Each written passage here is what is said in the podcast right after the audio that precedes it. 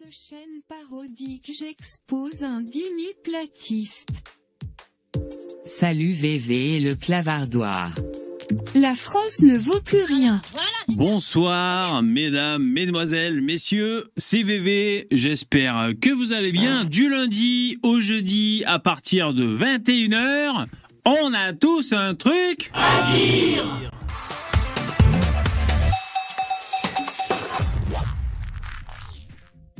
Émission numéro 463. Hop hop hop. Il est 21h. Ça va Bonjour, bonjour. Comment allez-vous Est-ce que je suis OK sur mes lumières Attends, je vérifie mes lumières. J'ai du bleu ici, du bleu là. Un peu de... Ah voilà, je savais que j'avais oublié un truc. Ça, c'est pas allumé. Je trouvais ça bizarre. Bonjour, bonjour. Je fais l'appel.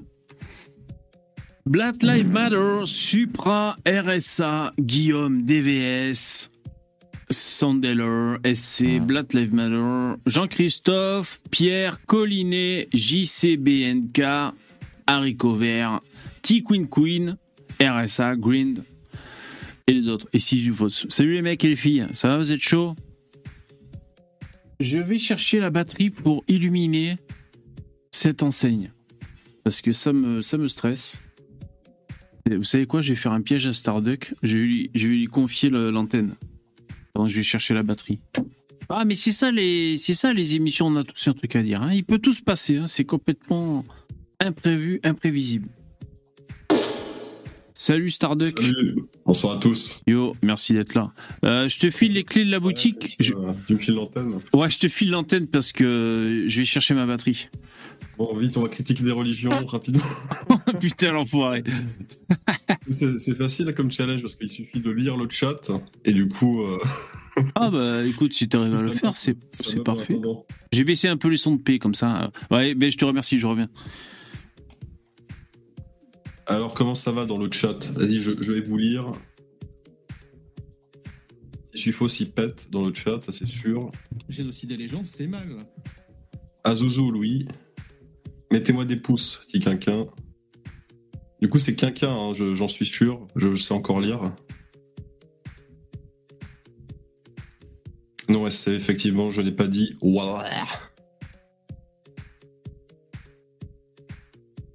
Le chat va Ça mieux, va mieux que mieux. Très, très mal finir. Super première dame.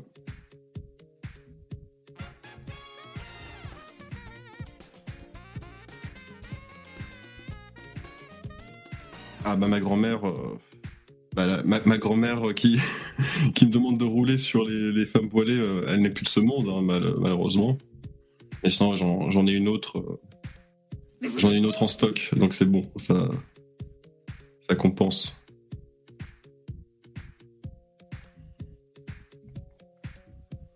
Est-ce que vous avez bien aimé l'émission euh, d'hier? J'étais plutôt satisfait. Parce que comme j'avais dit, hein, c'est que moi, la plupart du temps, quand je suis tombé sur des gens en discussion euh, qui me parlaient d'anarchie, que ce soit anarcho-capitaliste ou euh, anarcho-communiste, en général, je, je tombais vraiment que sur des abrutis qui étaient incapables de, de pouvoir prononcer euh, une phrase sans se contredire ou dire des trucs un peu débiles. Et là, pour le coup, bah, il a, le gars avait l'air plutôt calé. De toute manière, il l'a dit, hein, ça faisait 15 ans qu'il qu'il fait ça. Donc, euh, à partir de ce moment-là, c'est c'est un maître euh, dans l'art de répondre à toutes les questions évidentes qu'il a dû se coltiner pendant 15 ans en boucle pendant des années. hein. C'est c'est comme pour nous, hein. on, a, on a nos sujets phares et on est capable de répondre au tac au tac. On a un milliard d'arguments possibles et imaginables sur nos sujets. Me revoilà. Et REVV. Désolé. Ouais, en soi, après, moi, c'est. Comme je disais, c'est que ça me paraît vraiment utopique pour la France. Et on l'a bien vu, hein. j'en tiens pour preuve Moi, bah, le, le résultat des VV sur, sur le. Hier, sur, sur le sur- quiz. ouais. le quiz Ah, le- ah ouais, mon résultat. Ah mais moi j'étais un sale modéré. Hein. Ouais ouais. C'était euh, un faux. C'était ça, c'était faux. euh, Pseudo-libéral. libéral. Pseudo-libéral. Salut Lino. Euh, ouais ouais. Non mais parce qu'en en plus il y a plein de. parce que dans ce questionnaire il y a plein de, de questions où moi j'avais pas envie de mettre carrément oui ou carrément non. Je sais pas, il y a des trucs, par exemple baisser les impôts, euh, je vais dire euh, plutôt oui, mais je vais pas dire oui enlever complètement les impôts. Tu vois ce que je veux dire? Donc il y a beaucoup de choses qui m'ont retenu vers le vers le centre. Parce que, tu moi, en soi, euh, je comprends tout à fait le concept. hein, c'est que finalement, chacun est propriétaire de son terrain. Donc, on a un micro-pays à chaque rue, si on veut. Et ensuite, bah voilà, tu auras des personnes qui vont pouvoir monter des entreprises. Les gens les plus intelligents, bah forcément, ils pourront acheter des terrains, pouvoir construire quelque chose. euh, si, si ça se trouve, euh, ils sont tellement bons et performants qu'ils peuvent acheter une ville entière finalement. Et euh, voilà, bah, créer des emplois, créer la, toute une dynamique de bon, fondamentalement, ça revient au même. hein. Finalement, on revient à l'État. C'est simplement que l'État, au lieu d'être, que ce soit Nicolas Sarkozy, ça sera Xavier Niel. tu vois. Ouais. Bon. Bah, je préfère que ça soit euh, Elon Musk, par exemple, que euh, comment ça s'appelle, euh, bah, que, que que Macron, tu vois. Puisque si c'est un homme d'affaires, si c'est s'il gère bien son entreprise, parce que il est obligé de bien gérer son entreprise pour qu'elle grossisse, pour qu'il pour qu'elle t'attire, tu vois. Donc c'est que c'est forcément un bon gestionnaire et que tu vas euh, mieux vivre dans un endroit qui est qui est qui est managé par lui, alors que Mhm. toutes les espèces de logiques étatiques, démocratiques qui mènent Emmanuel Macron au pouvoir, il le fait pas parce que c'est le meilleur, parce que c'est le plus compétent. Ouais. C'est c'est ça. il Y a, en fait, plus tu te penches sur ces euh, sur cette euh, pensée, plus tu te rends compte, en fait, c'est vraiment cohérent, mais c'est tellement éloigné de ce que nous, on, pense que c'est vraiment difficile à atteindre en vérité. C'est pour ça que moi, je pense que le bon compromis, déjà, dans un premier temps, c'est le minarchisme. Donc, c'est militer et combattre pour avoir un État le plus euh, petit possible. Ça me semble être le, le bon équilibre euh, dans un premier temps. Ouais, ouais. Non, mais c'est vrai que c'était. En tout cas, ça avait le. Euh, L'avantage hier, la vertu, bah, c'est de nous faire un peu penser autrement, de nous projeter dans, un modèle de société quand même qui serait quand même euh, assez différent. Euh, c'est intéressant. Après, comme ça, au feeling, au flair, sans trop chercher à comprendre, tu vois, les, tenants, aboutissants, est-ce qu'il y a des exemples ailleurs et tout. Enfin, si, au, flair, comme il n'y a pas trop d'exemples de par, le monde, comme la plupart des gens ont des pays avec un État, comme ça, au doigt mouillé, hein, sans réfléchir et sans observer et sans comparer, on pourrait se dire, bah, si personne l'a fait, c'est que c'est tout bidon, quoi. C'est qu'on, Ouais. c'est que tu vois, il y, a- y des raisons. Après, c'est, c'est, euh, c'est terre à terre, hein. C'est, c'est vraiment au doigt mouillé, tu vois, comme réflexion. Mais il va peut-être y avoir un contre-exemple très bientôt parce que euh, en Argentine, là, c'est le second tour des élections présidentielles et le candidat qui justement qui est an- arnaque putain arnaco-capitaliste c'est une arnaque, tu sais. non putain an- anarcho-capitaliste euh, comme lui, et ben il, il a de, des chances d'être élu. C'est pas Ah bon, ah, pas bah, forcément serait, audition, mais c'est pas impossible non plus ouais, que tu vois. Et s'il passe pas cette fois, il passera peut-être la fois d'après. ouais, ce serait intéressant. Alors, euh, je, je voudrais revenir sur quelques commentaires par rapport au live d'hier. Alors déjà, je voudrais remercier SC parce que tu m'as fait un don, mais dans les commentaires YouTube.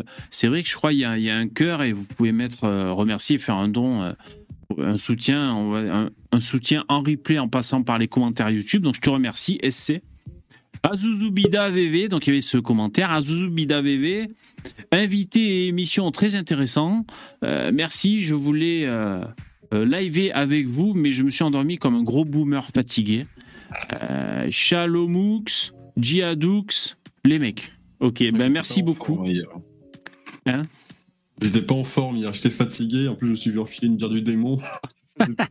je me suis remarquer, mais j'étais vraiment pas réveillé. Il s'était dé démonion la tête. Moi Oh, ça- franchement, bon, ça s'est pas remarqué. Euh, en fait, on était, on était, euh, on était assez nombreux. hein. D'ailleurs, ça rejoint un autre commentaire, euh, Geoffroy. Merci pour ton commentaire. Et il dit excellent live pour hier. Dommage que le stream n'ait pas été ouvert aux auditeurs à la fin. Donc, je retiens ton commentaire. Euh, c'est vrai que. hum, C'est vrai que du coup, euh, puisqu'on était 6, on était au complet dans le StreamYard. Euh, du coup, il n'y a pas eu l'opportunité pour d'autres intervenants de venir. Après, peut-être que si quelqu'un était venu dans les backrooms du StreamYard, euh, j'aurais entendu la petite notif, vous savez, quand quelqu'un vient dans le StreamYard, et j'aurais peut-être dit, ah ben il y a quelqu'un, on va essayer de le prendre. Mais bon, on était déjà assez nombreux, les mecs. Euh, en fait, il y a eu Lino, et je suis Lino, hy- hyper libéral, je peux pas le laisser au frigo comme ça. Et puis après, je crois, euh, bah, il y avait Poupetto, puis après les autres sont venus. Bon, voilà, je vous ai fait venir, les copains, c'était cool. En tout cas, ça va, on a laissé euh, l'invité s'exprimer, euh, c'était chouette.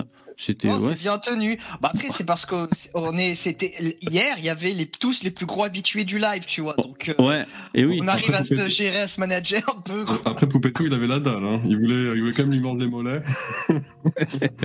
Et c'était Ouais. inattendu, ça, le retour de Poupetto. Il est venu là pendant mon, pendant mon mois d'absence ou euh, Non, non, il est pas venu, il est pas venu. Ah ouais, comme ça. Non, non, ok, d'accord. ouais, ouais. Salut Dabi. Mais euh, et Poupetto hier, j'ai trouvé très professionnel. Hein. Je sais pas si vous avez remarqué, mais ses questions étaient très bien formulées.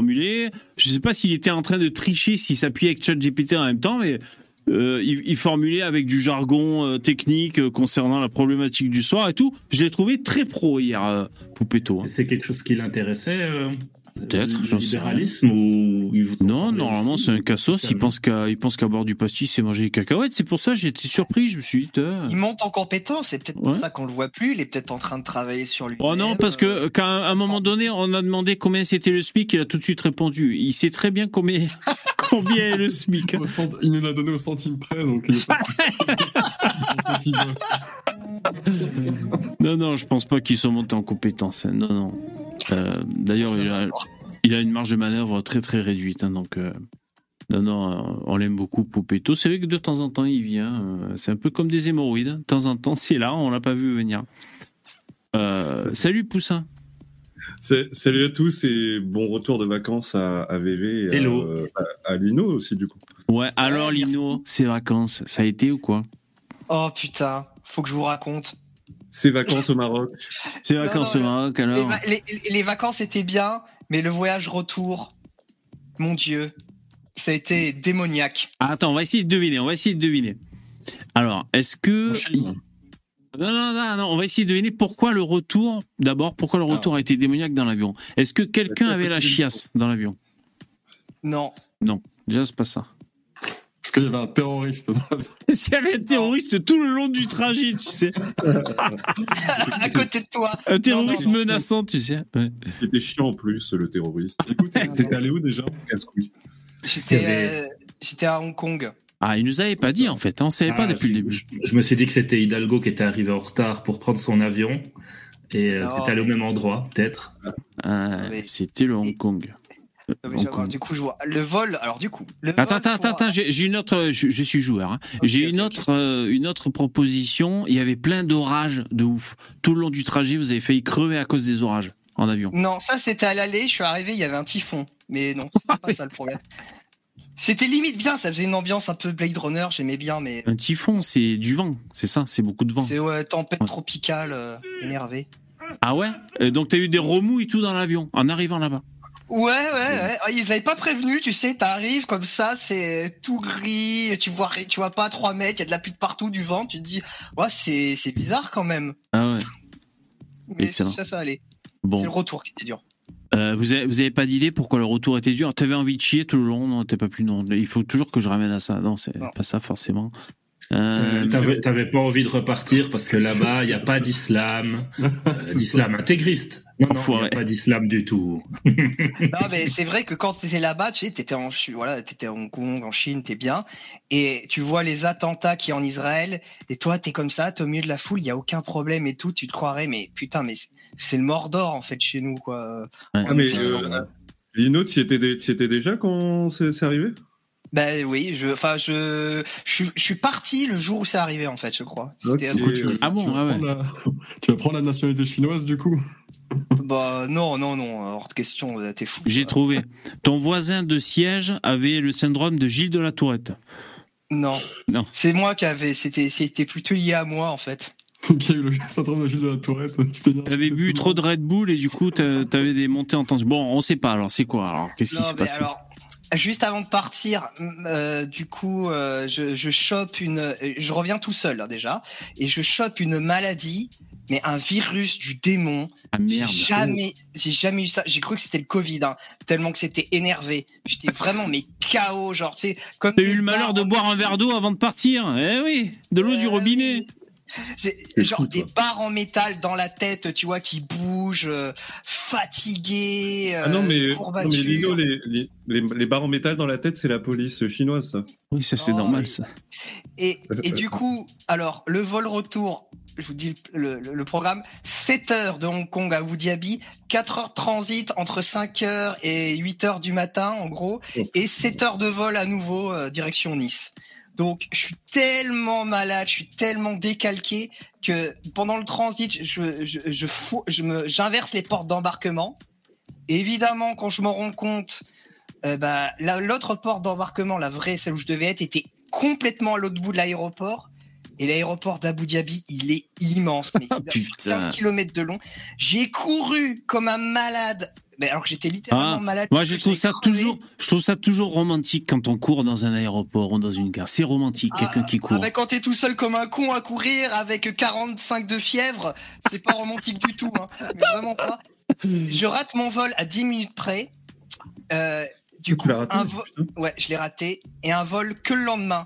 Donc je suis resté 24 heures dans ce putain d'aéroport. J'étais- tellement malade, j'étais vraiment au bout de ma vie, j'en pouvais plus. J'ai marché pendant 4 heures dans l'aéroport pour essayer de trouver un hôtel. Je suis obligé d'aller à l'hôtel du coup. Le seul hôtel qu'il y avait, c'était un hôtel 5 étoiles. La seule fois de ma vie où j'ai fait un 5 étoiles, c'était ça. Donc j'ai passé 24 heures là-dedans, malade, à faire des, des s'appelle, des sueurs froides. Genre tu te réveilles, le lit il est trempé parce que t'as transpiré, tu vois. Oh putain. Et du coup, comme c'est un 5 étoiles, il te change les draps euh, toutes les 5 minutes si tu veux. Tu dis, bah, j'ai j'ai transpiré, changer les draps. Oh non, mais j'étais en mode survie, tu sais, genre, Ah ouais. je, restais, je, je restais dans la chambre à pas bouger, à prendre des douches et à essayer, à essayer de reprendre de l'énergie, quoi. Ah et ouais. le vol, et les, et, le, et les sept dernières heures, ça a été interminable, ça a été un supplice, enfin. je, je m'en remets à peine, hein. Eh ben, eh ben, bravo. Et on s'est pas rendu compte hier que que que que, mais, euh, que tu que t'étais fracas. Mais remarque, c'était quand ça euh, Il y a quelques y a jours se- quand même. Une semaine. une- Ouais. Bon. Une semaine, voilà. Mais là, ça y est, c'est le premier jour où je sens à peu près plus rien, quoi. D'accord. Et alors, mais tu t'en sais pas plus ce virus là de l'inconnu là euh, Tu sais pas ce Euh, non, non, j'ai fait, j'ai fait plusieurs fois le test anti-Covid, rien. Ah Alors ouais. s'il faut, c'est une nouvelle souche, hein. je vous ai peut-être ramené quelque chose, mais euh, Ah putain, c'est vrai ça. Enfin, On aura, on aura l'honneur d'avoir, euh, de, de connaître la, la souche racine, en le fait. patient zéro. Pas sur zéro, ouais. Euh, Ouais, ouais, je le. Non, mais je le connais, je le connais, je le connais. Poussin, à part ça, j'ai regardé ta vidéo que t'as postée aujourd'hui, c'était très drôle. Avec les bisounours, c'était c'était très amusant. Heureusement que tu montes pas ta bobine, mais- parce que Ah non, c'est non, c'est- ouais, non, c'est coupé une tête. Hein. Mais, Mais- mais tu y penses, euh, Lino, fais attention, parce que tu fais des voyages en Chine, euh, Jean-Robin ne va pas apprécier du tout. hein. mais Ah, c'est suspect. D'ailleurs, je trouve ça suspect. Moi. Ouais, ouais, ouais. Mais mais attends, mais c'est pas parce que je voyage en Chine que je suis euh, communiste Un, un ou. euh, Bah, si. Bah si, Bah forcément. non, putain, mais merde, c'est bon. T'es un agent, t'es un agent, c'est comme ça. Merci Sisyphos pour euh, pour le don. Euh, J'ai apprécié le live d'hier. Avez-vous prévu d'autres invités de ce genre? Merci beaucoup les mecs pour euh, pour les dons. Merci Sisyphos. Euh, Est-ce Ça qu'on a. Euh, ben, je suis content que ça vous ait euh, ça vous ait plu le live d'hier. Euh, moi, je suis tout le temps trop sévère avec moi-même. J'étais euh, j'étais blasé quand je regardais le replay et tout. J'étais là, ouais, connard, t'arrives pas à aligner trois mots et tout. Bon, je m'en voulais beaucoup. Au bout d'un moment, je me suis dit, eh, c'est bon. Euh, tu sais très bien que t'es trop dur envers toi-même. Alors d'accord, c'est pas parfait, mais enfin, on, on, on a quand même fait le, le live au, au, au mieux qu'on a pu. Et euh, je suis content que ça vous ait plu. Voilà, je suis content que ça vous ait plu, c'est super. Et, et c'est vrai que ça donne envie de recevoir d'autres d'autres invités. Euh, euh, parce que bah, c'est toujours intéressant. Nous, ça nous permet d'aborder un peu des voilà des, des thèmes un peu, euh, puis voilà, de se plonger un peu dans dans la tête des gens. Euh, Dabi, euh, C'est Gabi qui te l'a ramené ou bien ouais, bien sûr, bien sûr, c'est Dabi le, le rabatteur. Je fais le rabatteur en ce moment. ouais. Non, mais euh, moi j'ai trouvé que c'était très bien. En plus, bah, c'est bien qu'il y ait eu tout de suite des intervenants. Bah, chacun a pu poser des questions. C'était, c'est resté très dynamique. Après, on, on est d'accord ou on n'est pas d'accord. Euh, voilà, Oui. ça c'est autre chose. Mais Mais, détail euh, d'ailleurs. Franchement, euh, il n'y a pas eu de, de moments faibles, euh, tout ça. Tout le monde a pu poser ses questions, il a pu répondre, il a eu le temps de répondre. Ça- C'était une bonne ini- initiation euh, à, à l'anarcho-capitalisme. Ouais. Donc euh, voilà, on ne sait jamais pourquoi pas refaire avec d'autres, parce qu'il y a d'autres youtubeurs qui font ça. Ça peut être intéressant Ouais. à l'occasion. Il y a Arthur, euh, qui est arnaco-capitaliste aussi, si jamais ça te dit. Euh, qui Ouais. fait des vid- Tu connais? Ouais. Oui, oui, bah là je m'y intéresse en fait à tout ce sujet. Ah, Euh, et puis, euh, On va bah, peut-être pas se faire la saison mais- entière sur les anarcho-capitalistes, hein, Non, mais, euh, non, non, mais c'est bien, c'est intéressant. Oui, oui. L'année prochaine, pourquoi pas Bien sûr, bien sûr. À la fin, le député suisse, le député suisse dont vous avez parlé, c'est celui dont je t'avais déjà parlé un mois. Ouais. ouais, un mois avant et tout. Tu sais qu'il il habite euh, où j'ai grandi, il habite quasiment deux villages à côté de chez moi, quoi. Je ne Ben, savais même pas. Ben invite on a le le même bordel, ça a l'air, c'est un- bon gars ce type. Ouais, bah on va reparler de la même chose. Lui, il est vraiment orienté euh, libéralisme, donc je pense qu'on va pas faire toutes les émissions sur le libéralisme. Non, mais ça après, va, peut- ça va non, chier euh, tout le monde. Mais, Non, mais, mais je lui ai attends, déjà envoyé une invitation pour tout te dire, mais il n'y a pas répondu. Mais malheureusement, c'était parce qu'il y avait la période des élections, les les- pour l'élection des députés suisses, puis il en faisait partie. Il a malheureusement pas été élu euh, pour la, le, le- Ah bon la Confédération suisse, il a été élu que pour le canton de Berne. Euh, Ah. Mais ça, c'était il y a quelques années. Donc, euh, je pense qu'il avait beaucoup de sollicitations. Et voilà, donc on pourra essayer de le, de le faire venir. Il a l'air assez accessible. Mais déjà, Donc, tu euh, sais, pour, juste pour parler de, de- du rouage politique, pas forcément du libéralisme, il doit avoir plein de choses à raconter, euh, comment ça se passe dans une Ah oui, assemblée oui. d'un grand pays. euh, Ouais, un peu des coulisses. ouais. intéressant. Moi, j'ai. Bah, il a un truc qu'il explique et que j'ai que j'ai trouvé chouette, c'est qu'il dit que souvent les, les politiciens sont, sont souvent approchés par des lobbies du, de l'essence, tu sais, du pétrole, etc. Il dit non, moi je suis euh, approché que par des lobbies euh, d'associations qui touchent des subventions de l'État puis qui tiennent à les à les garder voire à les augmenter. Il dit c'est ça qui m'approche le plus les les trucs du pétrole du machin euh, c'est très c'est très minoritaire par rapport à, à toutes les autres euh, sollicitations que j'ai euh, euh, de- en tant que lobby. Hein. Ouais. Ouais, ouais, bien sûr. Moi, j'ai Euh, repéré. Ouais. Pardon. Non, euh, pardon, pardon. Je, je voulais juste rebondir sur, euh, sur, sur un truc de, de, de Dabi, mais, mais vas-y, je rebondirai après. Euh, ben, j'ai- alors déjà, on dit bonsoir à, à Yvon. Euh, je vérifier parce que tu changes de pseudo Salut, tous les, tous jours. Salut Yvon. Salut, Yvon. Euh, moi, je, je, Dabi, j'allais te dire, j'ai repéré. un- C'est un journaliste marseillais euh, qui, qui écrit des livres. Marseille Nord. Et euh, son livre récent. Alors là, je suis en train de chercher dans mon historique. euh, je ne dis pas la gueule de mon historique. Euh, J'ai essayé de retrouver son nom. Parce qu'il il doit s'appeler. euh, enfin bon. Et euh, en fait, il a, il, sort, il a sorti un livre récemment. Il a interviewé, il s'est entretenu avec des magistrats. Des magistrats, des, des, des gens comme ça à la justice. Et alors, il écrit que ça part en couille la France, en fait. C'est ça qui est écrit dans son livre. Euh, c'est-à-dire en dix ans, ils ont vu vraiment euh, les choses évoluer, euh, la barbarie, la cruauté, euh, le proxénétisme de mineurs, euh, drogue, euh, euh, tout ce que tu veux. Et donc, c'est un mec. euh, en cherchant son nom, j'ai vu qu'il était passé sur CNews. Tiens, comme par hasard, bon, il, voilà, il est tombé sur CNews. Après, c'est un mec, j'ai pas trop vu sa gueule euh, à droite à gauche. Il a pas fait non plus euh, 15 euh, plateaux télé. Euh, donc voilà, c'est peut-être une invitation qu'on pourrait envoyer, euh, histoire qu'il nous conforte euh, dans notre vision que c'est la merde. C'était mieux avant. Voilà. Donc voilà, si on veut parler à un mec qui s'est entretenu avec les magistrats qui disent la France devient barbare, voilà, on pourrait peut-être lui envoyer une invitation à ce mec. Sinon, on a, Ouais, tu- on a quand même une invitée qui avait confirmé. Pardon, le poussard, je te laisse parler après, mais on a quand même Euh, une non, non, invitée non, qui a non, non, mais je vais confirmé. pas vous couper dans le même truc, parce que moi, c'est Ouais, ah, c'est autre chose, d'accord. On a une, euh, une politicienne qui est élue dans la ville de Lausanne. Lausanne, c'est la ville la plus rouge de Suisse, donc les, les- vraiment la, la, plus- la plus socialiste euh, possible. Et puis, c'est une fille qui a, qui a eu euh, une vie assez folle parce que elle, a, elle est passée chez Morandini, donc elle elle l'a clairement dit publiquement, hein, c'est pas quelque chose de, de privé que, que je vous dis, mais euh, elle a eu sa mère qui lui a tiré dans le dos euh, cinq coups, coups cinq, euh, cinq balles, et puis elle s'en est sortie assez euh, miraculeusement.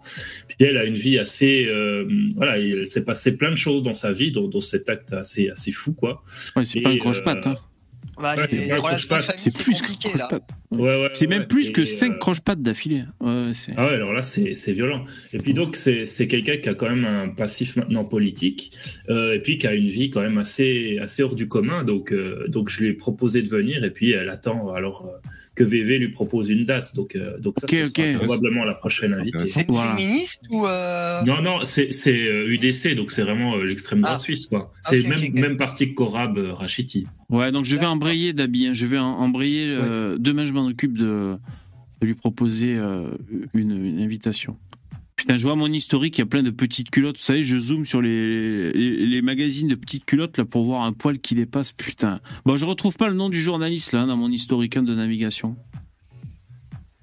Euh, Dis-moi, bébé, quand je peux quand je peux poser ma question parce que je. veux Eh ben, tiens, attends, on te, on te fera signe. Ça marche. Non, vas-y, je rigole. le gros Non. con, tu sais. Non, Vas-y, non, vas-y. non, non, c'est non, c'est comme c'est hors sujet, je voulais pas casser le, le mouvement en fait. Vas-y, non, je voulais juste dire, euh, Dabi me disait euh, parce qu'en fait, euh, j'ai sorti une vidéo à l'arrache aujourd'hui où j'ai fait une compilation de trucs, euh, de trucs vénères de, de, de musulmans en fait. Euh, et j'ai appelé simplement la, la vidéo de paix et d'amour. Mm. J'ai pas de comment, pas de commentaires, juste des vidéos et une musique de, des- la musique des bisounours euh, par dessus. Voilà. Et, euh, et Dabi il me dit, bah, euh, heureusement que tu montes pas ta tête, mais ça c'est un truc qui me, c'est un truc qui me fait halluciner, c'est que, bah en fait, je me contente de, de, de montrer. Je me contente de montrer les choses. Je veux dire, j'inter- j'interprète pas, je porte pas de jugement. Je... Bah si, Oui, parce que j'ai vu, j'ai vu le début de ta vidéo. Si, avec les petits cœurs, euh, des bisous, des bisous, la musique, ça a un côté humoristique et tout. Donc euh, déjà, euh, là, tu t'attires des emmerdes. C'est déjà trop, moi, je pense. Mais enfin, Ouais, mais, mais, enfin, ça m'a ça m'a fait souvent qu'il me dit ça parce que quand je quand il y a des gens qui balancent cette phrase là sur Twitter, effectivement, ils se font rentrer dans l'art. Euh, et je me dis, mais en fait, c'est quoi À partir du moment où tu montres quelque chose, c'est quoi le, pro- le problème C'est quoi? C'est qu'on montre? Parce que Mais t'as pas le droit de rien, montrer. On est dans une dans Ouais, une euh, dans une période où t'as pas le droit de montrer la réalité si elle est pas jolie. Il si elle est jolie, tu peux, mais réel. sinon non. Donc Ouais. ceux qui ont un problème avec cette phrase, c'est qu'ils savent que euh, avec euh, avec ces vidéos, c'est qu'ils savent qu'elles sont problématiques.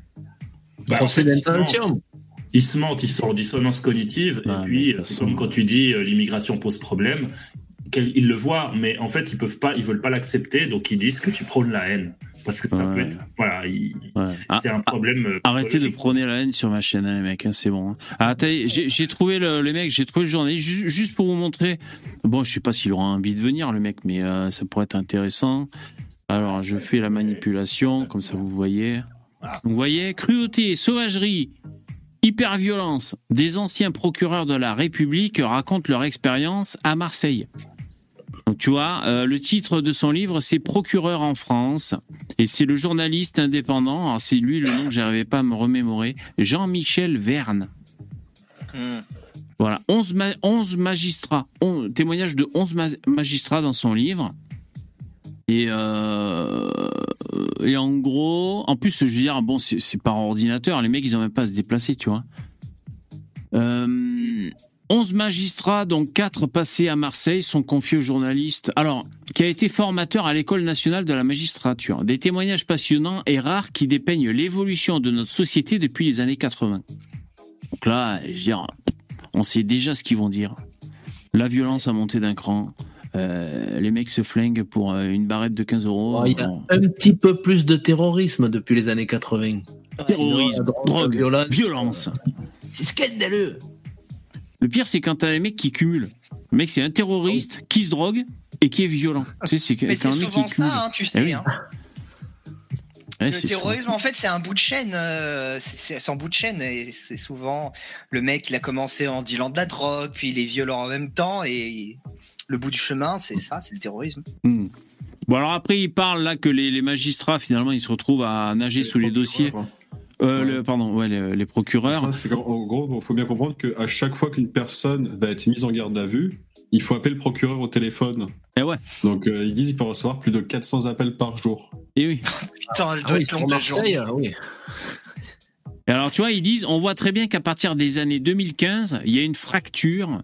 On a des problèmes de terrorisme qui deviennent de plus en plus importants. On a des problèmes de drogue qui gangrènent la société française. On a des problèmes de violence intrafamiliale qui ont augmenté de 70% en deux ans. Alors, je sais pas si ça. Non, je vais dire, est-ce que c'est. Covid Ouais, est-ce que c'est pendant le Covid, ça? Pour le Ouais. coup, ça peut être lié, ça, pour de vrai. Ah ouais, bien sûr. Mm. On a la consommation de cocaïne aussi qui a augmenté de 30% en Europe. La coque. La coque, cousin. Euh, voilà, trafic de drogue, violence. Ouais. Ouais, ça peut être intéressant, c'est clair. ouais, ouais, ça peut être intéressant. euh, Bon, après, on se croirait à l'office du tourisme de Marseille. Il n'y a rien qui a vraiment changé, là. Ouais, Et voilà, tu veux- c'est c'est pas, c'est pas la tu nouvelle veux du siècle pas non plus. inviter euh, Conversano, bébé? Si, mais c'est celui que j'ai le plus invité sur ma chaîne. Si, bien sûr. Ah, ça fait au moins un an et demi qu'il est pas passé. Ouais, ouais, c'est vrai. Ouais. Si ce n'est plus, quoi. Ah, au fait, d'ailleurs, euh, mini coup de gueule, si je puis me permettre. Eh, je vous avais dit à propos de Roger, vous personne m'a cru, tout le monde m'a pris pour un con, et au final, Non. quand c'est Conversano qui en parle, euh, là, tout le monde, tout le monde réagit, quoi. Tout le monde dit oui, c'est vrai. Mais quand c'est Lino qui raconte, ouais, c'est bon, allez, si tu- T'exagères. t'exagères. Mais J'ai a des commentaires comme ça sur ma vidéo en plus. Mais je l'ai pas vu, moi, la vidéo de Conversano où il parle de Roche là. Je, je- Ah si, attends, je sais plus si je l'ai vu. Non, je l'ai pas vu. hein. Je l'ai pas vu. Parce que je je- j'en sais pas plus à ce niveau-là. Il a Donc, fait un euh, gros live de 5 Ouais. heures où il. euh, J'ai ouais, vu il que le live était là. Ouais. bon, euh, euh, ouais, bien sûr. Mais Je vais prononcer hein, là-dessus parce que de toute manière, euh, Rojdi, je le suis pas du tout. Donc bon. Euh, pour revenir aux invités, donc euh, parce qu'on disait ça serait bien que Cormier Denis, c'était cool aussi. Peut-être qu'on on va essayer de le, le ravoir. On en parlait avec Dabi. Et, euh, et c'est vrai, je, je me disais ouais, ou alors euh, inviter Alexandre avec quelqu'un d'autre. Et j'imaginais avec Conversano, mais du coup on, a- on, on ramène tous les mecs de l'autre émission finalement. ADN, Donc, voilà. Nicolas Faure et. J'allais dire ARN, non ADN. Ouais, c'est ça. Ouais, non, mais c'est c'est vrai que c'est chouette hein, de, de trouver des invités. euh, c'est vrai que c'est chouette. Attention, vous êtes prêts C'est un jingle.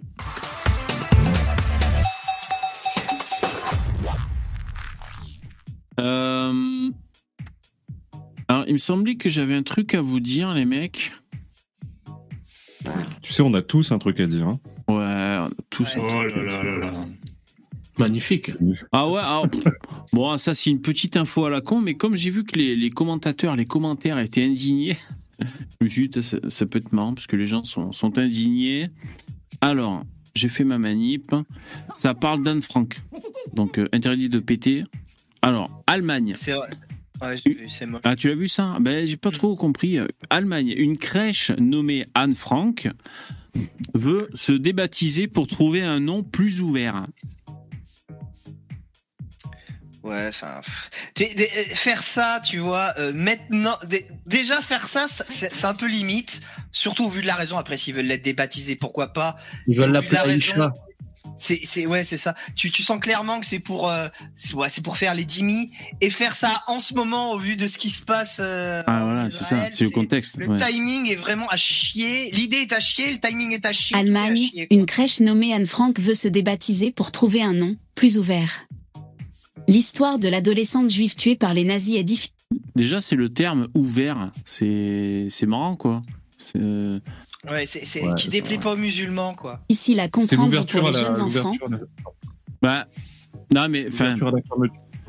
Parce que euh, c'est vrai qu'en en disant plus ouvert, ça sous-entend que Anne Frank s'est fermée. On pourrait dire ou alors rétréci sur une communauté en particulier.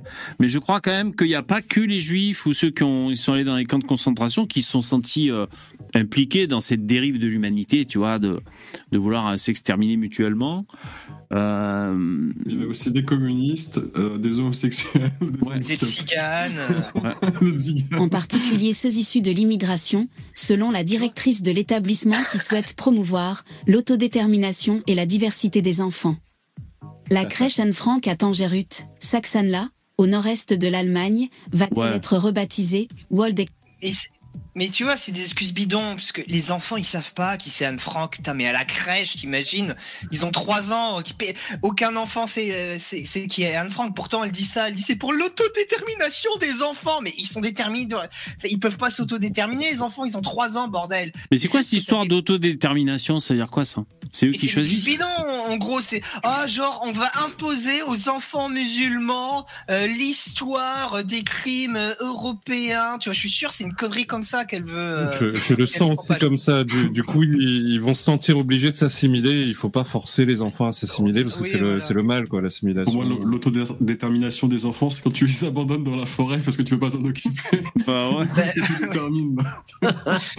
Non mais tu, tu, tu, tu sens que c'est les, les, les, les, les contorsions gauchistes pour essayer de justifier l'injustifiable quoi. Ça se voit gros comme le nez au milieu de la figure. Ils sont c'est insupportable. Enfin c'est moche quoi. C'est- Alors, il est important pour l'institution de rendre ce changement conceptuel visible sur euh, l'autodétermination au monde extérieur. Euh, si les parents et les employés veulent un nom qui reflète mieux le nouveau concept, cela aura plus de poids par rapport à la situation politique mondiale. Je comprends rien à leur histoire. Je comprends rien. C'est du blab. L'art d'enculer des mouches. Ah ouais, là c'est. Alors bon, ce qui est marrant, c'est les commentaires. Alors, euh, ils sont pas marrants, mais ils sont indignés les gens.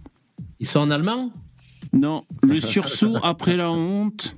Une honte, on se demande d'ailleurs euh, ce que faisaient les aïeux de ces Allemands d'aujourd'hui qui ont voté pour retirer le nom d'Anne Frank pendant la Seconde Guerre mondiale. Euh, ça m'intéresse pas, mais je sens que c'est un truc qui, il y a un truc qui se passe, tu veux. Bon, ça m'intéresse pas, mais je sens que, ouais, ils disent euh, quelle lâcheté dans les commentaires. Ils disent ils vont l'appeler la, la crèche Rosa Park. Ouais. Ça a été, ouais, refusé, Oh, refusé par le conseil municipal, au fait. hein. Ah. Mais bon. Euh, Mais l'intention est horrible. Enfin, Voilà, voilà. C'était un conseiller qui, qui avait proposé le truc Ah bon. et ça a été refusé. Mais bon, euh, de toute façon, ce genre de, de tentative, il y en aura. euh, Voilà. La couleur ça, politique du conseiller. euh, Ah, je sais Plutôt pas. mais vert. bon, on, la, on, la, on la devine. hein. Et ils, essayent, ils essayent, ils essayent. Un coup, ils essayent de faire passer des vêtements. euh, après, ça va être des prières. euh, Après, ça va être changer de nom. Euh, bah, déjà, dans les écoles, il y a le fait que il y a, il y a un mec qui a, qui a raconté que les professeurs ne peuvent plus parler. Beaucoup de professeurs de d'histoire ne peuvent plus parler de la Shoah. Ils peuvent plus évoquer l'épisode de la Shoah parce que bah, les élèves musulmans sont pas contents et les parents euh, râlent. et Ouais. voilà. Ça devient compliqué, hein. mais, mais attends, mais alors ça, un truc, je comprends pas. La vérité. Pourquoi vérité. les élèves. La vérité, la vérité. La vérité, putain. Pourquoi les, pourquoi les, les élèves musulmans, pourquoi les élèves musulmans euh, ne veulent pas entendre parler de la Shoah? Je veux dire, pourquoi ils veulent pas plus entendre parler de ça que de Clovis que je, je, je sais pas quoi? Ça les concerne pas directement. Si jamais, euh, oh, on veut pas parler des conquêtes musulmanes ou, ou de l'esclavagisme, tu vois, ça, ça pourrait se comprendre. Mais c'est un truc d'Européens. Ils ont, pourquoi ils surréagissent comme ça? C'est juste par antisémitisme pur. Et Oui, c'est bête, ça, au final. ça, ça. Pardon. Il y a rien d'autre. Je vois aucune Ouais, ça, autre les, ça les concerne, ça les concerne pas, mais ça concerne des gens, les, des gens qui détestent le plus. Donc, euh, donc quelque part, ça les concerne. D'ailleurs, c'est un Ouais, peu con alors, parce que si, voilà. vra- si vraiment ils sont antisémites, ils devraient se régaler à écouter le récit de la Shoah. Euh, Oui, c'est étonnant d'ailleurs. Ouais. Bah oui. Ouais, mais tu- en fait, le truc, c'est que tu doutes bien que la dimension de dire euh, ça n'a pas existé, ça fait plus chier que de dire euh, ah ah, c'était bien fait pour vous. Ah ouais. C'est Ouais, c'est ouais. aussi que la Shoah, elle a, elle a amené à la création de l'État d'Israël en plein milieu du, du monde arabe. C'est ça Oui. qui les emmerde aussi. Ouais, ouais. Donc ils se disent en fait c'est c'est faux la Shoah et en fait on a on a un État israélien qui a été créé sur un non-événement. Non, mais attends, tu, ça- tu, tu les surestimes. Hein. Je pense pas qu'ils fassent le lien directement entre la Shoah et la création d'Israël en 48. Je, je suis persuadé que 90% pensent qu'Israël existait avant. hein. Je sais pas. Je, Je sais pas. Peut-être pour les plus intelligents d'entre eux, c'est ça. Peut-être pour, Oui. pour les moins intelligents, ils ont vu des phrases dans le Coran et il y a des trucs contre les juifs, quoi. Et Y a donc, pas, ils- pas ça. Il n'y a pas des sondages un peu sur le niveau intellectuel des jeunes en Allemagne, là, voir si c'est aussi merdique qu'en France? Bon, je sais pas s'ils sont. Ah, t- Vous avez vu, il y a des statistiques qui sont sorties il y a pas très longtemps où ils faisaient justement le- le- l'intelligence des élèves. Alors, je sais plus si c'était le QI au niveau d'études ou les résultats. Et en fait, tu voyais que les Français de souche, ils étaient au même niveau à peu près que les Japonais, les Taïwanais, les Coréens, tu vois. Ah bon? Un très très très très bon niveau. Ouais ouais. Et, et par contre, c'était complètement plombé par les immigrés. Et ça rejoint une très vieille une très vieille phrase qu'avait dit. Comme par euh, hasard. et oui, mais c- c'était une très vieille phrase qu'avait dit Luc Ferry que j'avais clippé sur ma chaîne où il dit vous enlevez euh, les, les les 100 quartiers pourris de France, on est euh, très très bien. Ouais, mais, oui, mais ça, c'est. Oui, bien sûr. Euh, C'est à la fois rassurant et inquiétant. Oui, bien sûr. Euh, euh, on parlait là d'Israël euh, tout à l'heure. Est-ce que vous avez vu Non, attends, je vais pas parler comme ça. Est-ce que vous avez Ouais. vu ce débat euh, Ce débat? Celui-là. Contre Israël? Je l'ai vu, c'est euh, celui avec euh, Attal? J'ai tenu, franchement, 5 minutes. C'est Eh, c'est trop marrant parce que les cinq premières minutes, bon, on va parler cordialement, euh, on sait très bien qu'on n'est pas d'accord et, Et tout. Et à 4 minutes, ça explose. Vous êtes un lundi, mais comment vous pouvez, je m'en vais et tout. À 5 minutes. Et quand tu vois que ça dure 1 minute 27, tu te dis, oh putain, ça va être long. Moi, j'ai tout regardé. Heureusement qu'il y avait même, heureusement qu'Attal Ouais, était là. Ah ouais, ouais, putain. Attends, mais il faut que je vous montre. Au, début, c'est. Ouais. au début c'est cordial à peu près, tu vois. Que Euh, pardon, pardon, pardon. c'est pas le, ce qui s'est passé le 7 octobre. Ce n'est que D'accord, Michel, on, on va y venir au débat sur le fond. Bon, je- Ouais, ça s'exprime. d'où ça vient.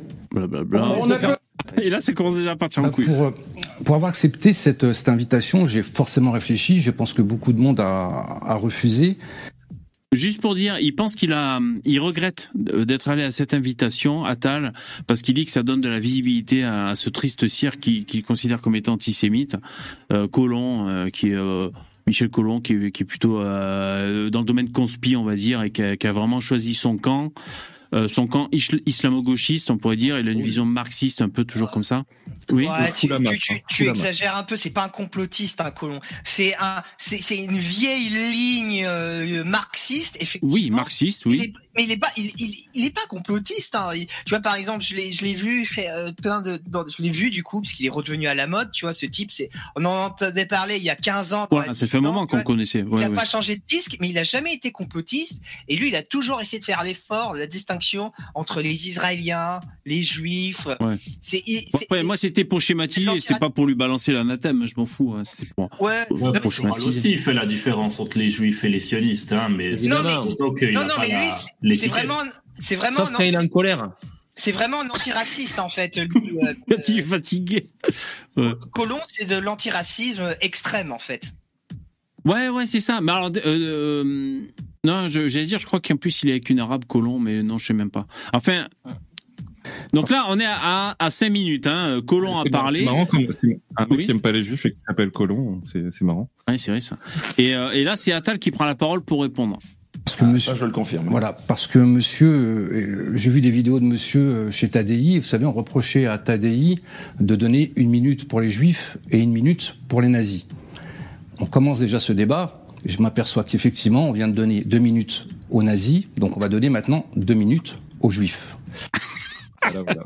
Donc là, il le traite tranquillou de nazi. Et moi, Attal, je l'ai trouvé très bon, franchement, dans cette Mais il émission. est juif, Attal?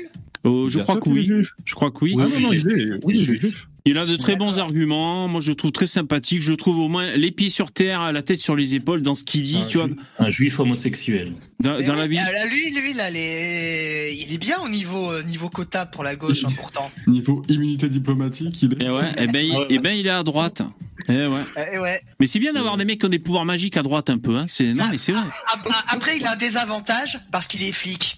Donc, Ouais. ça- est-ce que flic, ça compense le fait Ouais. d'être homosexuel et juif Ouais, ça aurait été mieux qu'il soit ex-dollar pour la gauche, mais enfin. on- Ouais, exactement. Il, faut, il faudrait, faudrait avoir le, le- vous savez, le, la, la pyramide victimaire de, des gauchistes. Vous savez, chacun a un nombre de points et, euh, Mm. et après ça, ça, ça, ça établit euh, ta place dans le. Je pense que quand t'es flic, ça casse tout, ça nique tout quand même. Hein, Ah, t'es à moins 1000 direct. T'as un, un handicap très sévère. Et Donc, je- on en nous fait, demande- le truc. Pardon. Vas-y, vas-y, pardon, vas-y. Je voulais juste dire que euh, les deux m'ont agacé. Colomb parce que les discours qu'il tient, euh, je supporte pas. Ces discours islamo-gauchistes là, je supporte pas. Et, euh, et en plus, il répond jamais aux questions. Il, euh, c'est toujours quand tu dis il s'est passé ça, il va te dire oui, mais il y a 40 ans, il s'est passé ça. Euh, ça m'énerve ce genre de procédé. Et en louvoyant, en louvoyant, ouais, en faisant des paragraphes à chaque fois. Ce qui est Voilà, et, euh, et Attal, il m'a agacé parce que euh, parce qu'il est trop rentre dedans, il est trop bourrin, il est pas assez fin comme. Ah, c'est un flic. Bah oui. euh, Enfin, c'est un flic. ça colle avec son personnage de flic. Oui. Après, le style, on aime, on aime pas. En tout cas, Attal, avec son côté un peu comme ça, comme tu dis, un peu euh, terre à terre euh, primal. Bah du coup, quand Colomb ou l'animateur lui pose une question, bah il répond. Alors que Colomb, il est là comme ça, les jambes, euh, les jambes croisées. Il faut toujours qu'il qu'il fasse une micro-conférence pour ses réponses.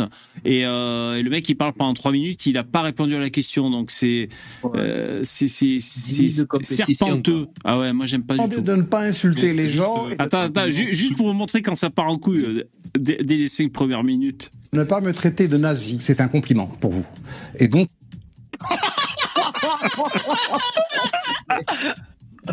c'est ce pas- euh, pas idéal pour, pas idéal pour débattre. de- Non, mais ouais, c'est un truc d'hémiplégique, traiter les gens de nazis. Moi, j'aime bien Bruno Attal, mais Et, et ça va, nous on s'est fait traiter toute notre vie de nazis, les mecs de droite, c'est pas pour réutiliser ce vieil Non mais attends, là c'est pas pour rien qu'il se fait traiter de nazi parce que euh, il faut écouter ce qu'il dit. Je veux dire, c'est il a pas volé si tu veux, tu vois. voilà, parce non, que Les, les- les mots ont un sens. euh, les mots ont un oui, les mots ont un sens. Mais enfin, il, il- euh, il est tellement du côté du Hamas dans ses réponses que voilà, euh, c'est pour ça que. euh, Enfin, je veux dire, c'est pas c'est pas la même chose que traiter un mec qui vote Front National parce qu'il veut plus qu'il y ait de noirs et d'arabes en France. C'est pas la même chose de le traiter lui de, de nazi que un mec qui soutient un mouvement qui veut euh, éradiquer l'État d'Israël. Tu vois, je veux dire, on va dire c'est un peu plus légitime de traiter. Mais dans ce cas-là, moi, moi, je- je- à sa place, moi, c'est ce que je fais maintenant avec les gens de gauche, je les traite de pro-Hamas. C'est l'équivalent de nazi, tu vois, vraiment. On se traite. Bah oui. Bah oui, et est-ce que. Enfin, voilà. il est, en fait, euh, le problème de Colomb, c'est qu'il est, il est tellement dans l'attaque qu'il y a et il sait qu'il peut pas dire ce qu'il pense. Et on voit ses réponses, on voit ce qu'il pense. En fait, ce qu'il pense, c'est ce qui s'est passé le 7 octobre. Il s'en bat les couilles. Pour lui, c'est un mal pour un bien. euh, limite, c'est un bien pour un bien. Euh, comme, euh, comme beaucoup de gens qui vont dans les manifs ces derniers temps, quoi. C'est, c'est ce qu'il pense. Et euh, il tourne toujours autour du pot, du pot. Et Attal, il essaye à chaque fois de, de le faire cracher le morceau, mais il le crache pas parce qu'il sait très bien qu'il va avoir des emmerdes s'il dit vraiment ce qu'il pense. Et on a tous compris ce qu'il pense. Donc, juste pour non, vous je dire, ne suis cher absolument monsieur, pas d'accord. ben, On ne peut pas faire un débat comme ça. Je, alors, vous ai demandé moi, de je ne pas pas insulter. Moi, je je pas ne vous ai pas insulté. Vous avez insulté je ne 1400 suis pas d'accord de débattre en me faisant traiter de 1400 nazi après deux minutes. Alors, alors, ça n'est pas du journalisme. Ça n'est pas Le mec se fait traiter de nazi, c'est trop marrant, quoi. Et, et c'est pas fini. du débat. En deux, Ça n'est pas du débat et ça n'est pas du Je voulais journalisme. faire de l'apologie. Je me tourne vers Monsieur Morillo. Vous coupez Si la le parole, débat se passe comme pas ça, c'est terminé. Vous venez de faire l'apologie. c'est terminé. Vous- non, non, attends, non. Vous venez de faire l'apologie, monsieur, du terrorisme. Monsieur, j'ai toujours Donc, combattu donc, le donc- nazisme. Je n'accepte pas vos le insultes. nazisme et l'islamisme, Vous commencez pareil. déjà par des insultes répugnantes. Non, non, attendez, attendez. Moi, j'ai pas coupé ce monsieur quand il faisait l'apologie du terrorisme. c'est tout. Non, c'est pas- une insulte. Retirez ce que vous avez dit. Je ne le retire pas parce que c'est. Ça commence bien. C'est pour ça que quand j'ai vu ça, je me suis dit, putain, ça dure une heure et demie, génial. Qu'est-ce qui va se passer après, quoi Attends, par- juste parce qu'il dit il a toujours combattu le nazisme. Est-ce qu'il est né dans les années 10 euh, vois, pour, avoir. ouais, vrai, ça. pour- Non, mais c'est un antifasciste, quoi. C'est ça que ça veut dire, en fait, tout. il- En fait, il n'a rien combattu du tout de sa vie, hein, c'est ça surtout. Mais si Alors, ce qu'il veut dire, c'est qu'il a, combat- il a combattu Marine Le Pen et Jean-Marie Le Pen, c'est ça Oui, veut voilà. dire. J'ai- Mais combattu des fantômes toute ma vie, moi aussi. Mais franchement, après, euh, moi je, je déteste Colomb, hein, j'aime pas du tout, je trouve que c'est une ligne complètement à chier, c'est merdique. Mais c'est vrai que se faire traiter de nazi au bout de deux minutes, mais c'est complètement inacceptable. C'est- inacceptable, tu vois. Mais que ce soit un mec de gauche, un mec de droite, n'importe quoi, tu vois, c'est. Mais toi, t'aurais fait quoi, Lino? Tu l'aurais traité de nazi au bout d'une heure, c'est ça? C'est le temps Non, qui. je, non, je te dis, je l'aurais traité de pro-Hamas, mais euh, c'est tout, quoi. Que, que, que c'est un antisémite. Tu, peux- tu, tu vois, vaut mieux le traiter d'antisémite que de nazi, tu Mais vois. si, si t'es pro-Hamas, euh, enfin, les mecs qui sont pro-Hamas, ils se disent qu'ils sont nazis des fois. Hein. T'as des manifs où ils disent on est des nazis, euh, on est, on est pro-Hamas. Hein, donc, Oui, mais euh, c'est des débiles. Mais moi, j'ai- j'aime pas les mais faire des mélanges historiques qui n'ont aucun sens. Ce mec, je pense que Colomb est antisémite. Alors, il dites, il faut dire ça, tu vois, tout simplement. Pourquoi ramener perpétuellement l'Allemagne des années 40, tu vois, mais Hitler doit se retourner dans sa tombe. hein. Tout- tout- tous les gens qui se font traiter de nazis. Mais bon, moi je dis, il, il, il a pas volé. Allez, je suis d'accord. C'est un peu, euh, c'est un peu, comment dire, euh, les mots ont un sens et tout. Mais euh, on comprend tout à fait ce qu'il veut dire. Euh, Attal, hein, quand même. hein. Au, au- au contraire, là, là, là, Hitler, il est très content hein, de sa tombe. Tout le monde est nazi finalement. Donc, euh, Oui. Ouais, il doit dire putain. il a réussi le projet, en fait. Le problème, c'est qu'il y, a- il y a des, il y a des mecs qui l'auraient- bien à l'époque euh, mis dans ses chambres euh, parce que tout le, tout le, le tiers monde, etc. C'était pour eux, pour lui, c'était des sauvages, quoi. Le fait que ces gens-là euh, maintenant se disent nazis, c'est quand même euh, le mec qui dit merde, on a, ça a foiré là. J'ai loupé un truc. Là. Ouais, ouais. Ça a trop bien marché, on dirait des nazis noirs. Quoi. Oui, oui, j'ai loupé un truc. Vous en êtes- Le débat est terminé. Vous êtes bien pire. Bon débarras. Le débat Si vous est terminé, pas- monsieur. Si vous Non, avez non. pas Le débat est terminé. Il reste encore 1h25 après. Justement, quand il a dit ça, je me suis dit, mais attends, comment ils vont se sortir de là euh, au point où ils sont déjà arrivés au bout de 6 minutes euh Ouais, ouais. On ne peut pas insulter les gens de nazis. C'est scandaleux. Fuyez, Menteur. fuyez si vous avez peur de débattre, cher monsieur. Parce qu'aujourd'hui, vous avez un interlocuteur. Quand vous êtes devant votre salle, devant votre, euh, sur votre site internet, vous n'avez pas de personne qui vous renvoie dans les cordes. Alors là, maintenant que vous prenez- avez une personne qui renvoie dans les cordes, vous venez d'insulter 1400 victimes, des enfants, des bébés qui ont été coupés en deux. Bon, on n'a pas écouté euh, le ce qu'il a déclaré hein, au début, un colon. hein. On pourrait l'écouter, mais. Juste, Bah, je si, l'ai- un- un- je l'ai si je peux dire un micro truc. Moi, du coup, moi, j'ai suivi tout ça un peu de loin, du coup, parce que j'étais en vacances. Mais moi, il y a un truc qui m'a énormément choqué dans toutes ces affaires, cette affaire, c'est que personne en France parle des 40 Français qui ont été tués là-bas. C'est 40 Français qui ont été tués dans une attaque terroriste. C'est énorme. Ça serait le, le troisième plus gros attentat de, de, ces, de ces 20 dernières années contre des Français. Et on n'en parle pas. Il y a pas Lino, un putain de mots, quoi. En- pendant que tu étais en vacances, il y a Ariel, le- qui est juif orthodoxe, qui est, qui est là-bas en Israël. Qui, Ah, je l'ai entendu cette émission. Ah, tu l'as entendu, ouais, voilà. C'est la seule que j'ai écoutée, d'ailleurs. Ouais. Euh, Vous avez dit, avoir on reprendra la phrase, c'est normal. C'est normal, vous venez de dire, monsieur. Qu'aurait dit un nazi Il aurait dit c'est normal. Parce que voilà, on n'a pas écouté ce qu'il a dit, mais il dit en gros, c'est normal. euh, vous, en gros, hein, il dit euh, vous vous parquez un peuple. On, on connaît le discours hein, maintenant. hein. vous parquez un peuple comme ça, et donc c'est normal qu'au bout d'un moment, euh, il y ait des conséquences. En gros, c'est ça qu'il a dit. Prison ouverte, blablabla, il s'est passé ça il y a Voilà. 5 ans. il s'est passé Prison à ciel ouvert, etc., etc. Ce que Ouais, mais dit. après- voler la, voler la terre. blablabla. Après, tu, après c'est ça qui m'énerve aussi dans ce débat et que euh, dans ce débat carré, en fait, tu peux toujours remonter. Ah, vous les avez parqués. Mais pourquoi ils ont été parqués? Parce qu'ils ont perdu la guerre. Mais pourquoi il y a eu la guerre? Parce qu'il y a eu euh, parce qu'il y a eu 1948. Mais pourquoi il y a eu 1948 Parce que l'islam a éradiqué tous les juifs du Moyen-Orient aussi. Et donc tu t'arrêtes jamais en fait. Donc ça sert à rien en fait d'essayer de remonter l'échelle des causes dans, ce- dans cette affaire au final. Ouais, parce qu'à force de remonter, euh, on arrive en Afrique parce qu'on est tous frères. hein, on vient tous d'Afrique. Oui. Non mais vraiment. Du coup, à force de remonter, on en revient à l'Ancien Testament. Et, Et là, c'est hardcore. Là, finalement, euh, L'Ancien Testament, c'est hardcore. Euh, Hervé Doudou, tu dis quoi? Ah, Ariel Forgeron a fait une émission. Il a une chaîne YouTube. Alors euh, oui, il a une chaîne YouTube, Ariel Forgeron. Mais c'est qu'il était passé dans mon émission. Euh, il faudrait peut-être que j'isole le passage dans lequel il est passé. C'est la seule fois où il arrivait à avoir une connexion correcte quoi. Ouais, en, en pleine guerre, tu sais. Ouais, c'est Ouais, ouais, c'est Euh, bon, enfin voilà, c'était pour vous dire. Moi, j'ai regardé cette, euh, ce, ce débat. J'ai bien aimé. J'ai dit, moi, je dis bravo à Attal. Euh, lui, je, je, je, déjà que je l'aimais pas beaucoup, euh, ben, je l'aime encore moins. rouge. Et juste pour vous dire, ouais, carton rouge. Et un que j'ai dans le collimateur qui m'a gonflé énormément. Je peut-être vous allez me dire que vous l'aimez bien. Et c'est lui là, Xavier Moreau. Bah, C'est le Alors, en- spécialiste de, de la Russie, là. Si je peux dire- Ouais, spécialiste collabo de la Russie. Alors ça, c'est sûr que oui. est Xavier bien. Oh, putain, Après- son discours, je supporte pas. Après Xavier Moreau, ce qu'il faut comprendre, c'est qu'il est russe en fait. Il, il vit depuis je sais pas combien d'années en Russie. Euh, je crois que sa femme est russe aussi. Il- est vraiment, c'est un russe qui parle en fait, mais pour de vrai, c'est comme ça qu'il faut l'analyser. Ouais, mais il se présente comme étant français et comme étant pour la souveraineté de la France et il dit on doit pas s'immiscer dans les affaires et tout, on doit s'extraire de, de la domination américaine comme par hasard, hein, tu vois, faut s'extraire des Américains. Euh, et puis, euh, franchement, il est passé sur le plateau de, il est placé sur le bistrot Liberté, là, plateau TV Liberté. Ah ouais, Tout son Damien discours, ouais, avec Damien Rieu, euh, que j'ai trouvé très bien. euh, et euh, je sais plus qui. je- Ouais, bon. de rappel, c'est que tous les gens qui se disent souverainistes, il faut bien avoir conscience que c'est des petits, c'est des petits connards. Ah, comme ils n'ont pas les couilles de se dire nationalistes, parce qu'attention, ils ont été traités de nazis s'ils disent qu'ils sont nationalistes. Ils ont- en fait, ils ont même pas les couilles d'utiliser le vrai terme que nous voulons entendre. Et en plus, moi, ce que je lui ai reproché, c'est en qu'en gros, c'est pour il- lécher les couilles de la Russie. Donc euh, tu parles de souveraineté. Alors, c'est lécher les couilles à la Russie. Et en plus, moi, ce qui me gênait, même si je peux comprendre, euh, comment dire, je peux admettre, vous savez, de dire, euh, ça nous concerne pas. Voilà, ce truc de dire ça ne nous concerne pas. Euh, nous, on est des Français, on a le cul, euh, on a la tête dans le cul de nos vaches, on fait du fromage et du saucisson, et le reste, ça nous intéresse pas.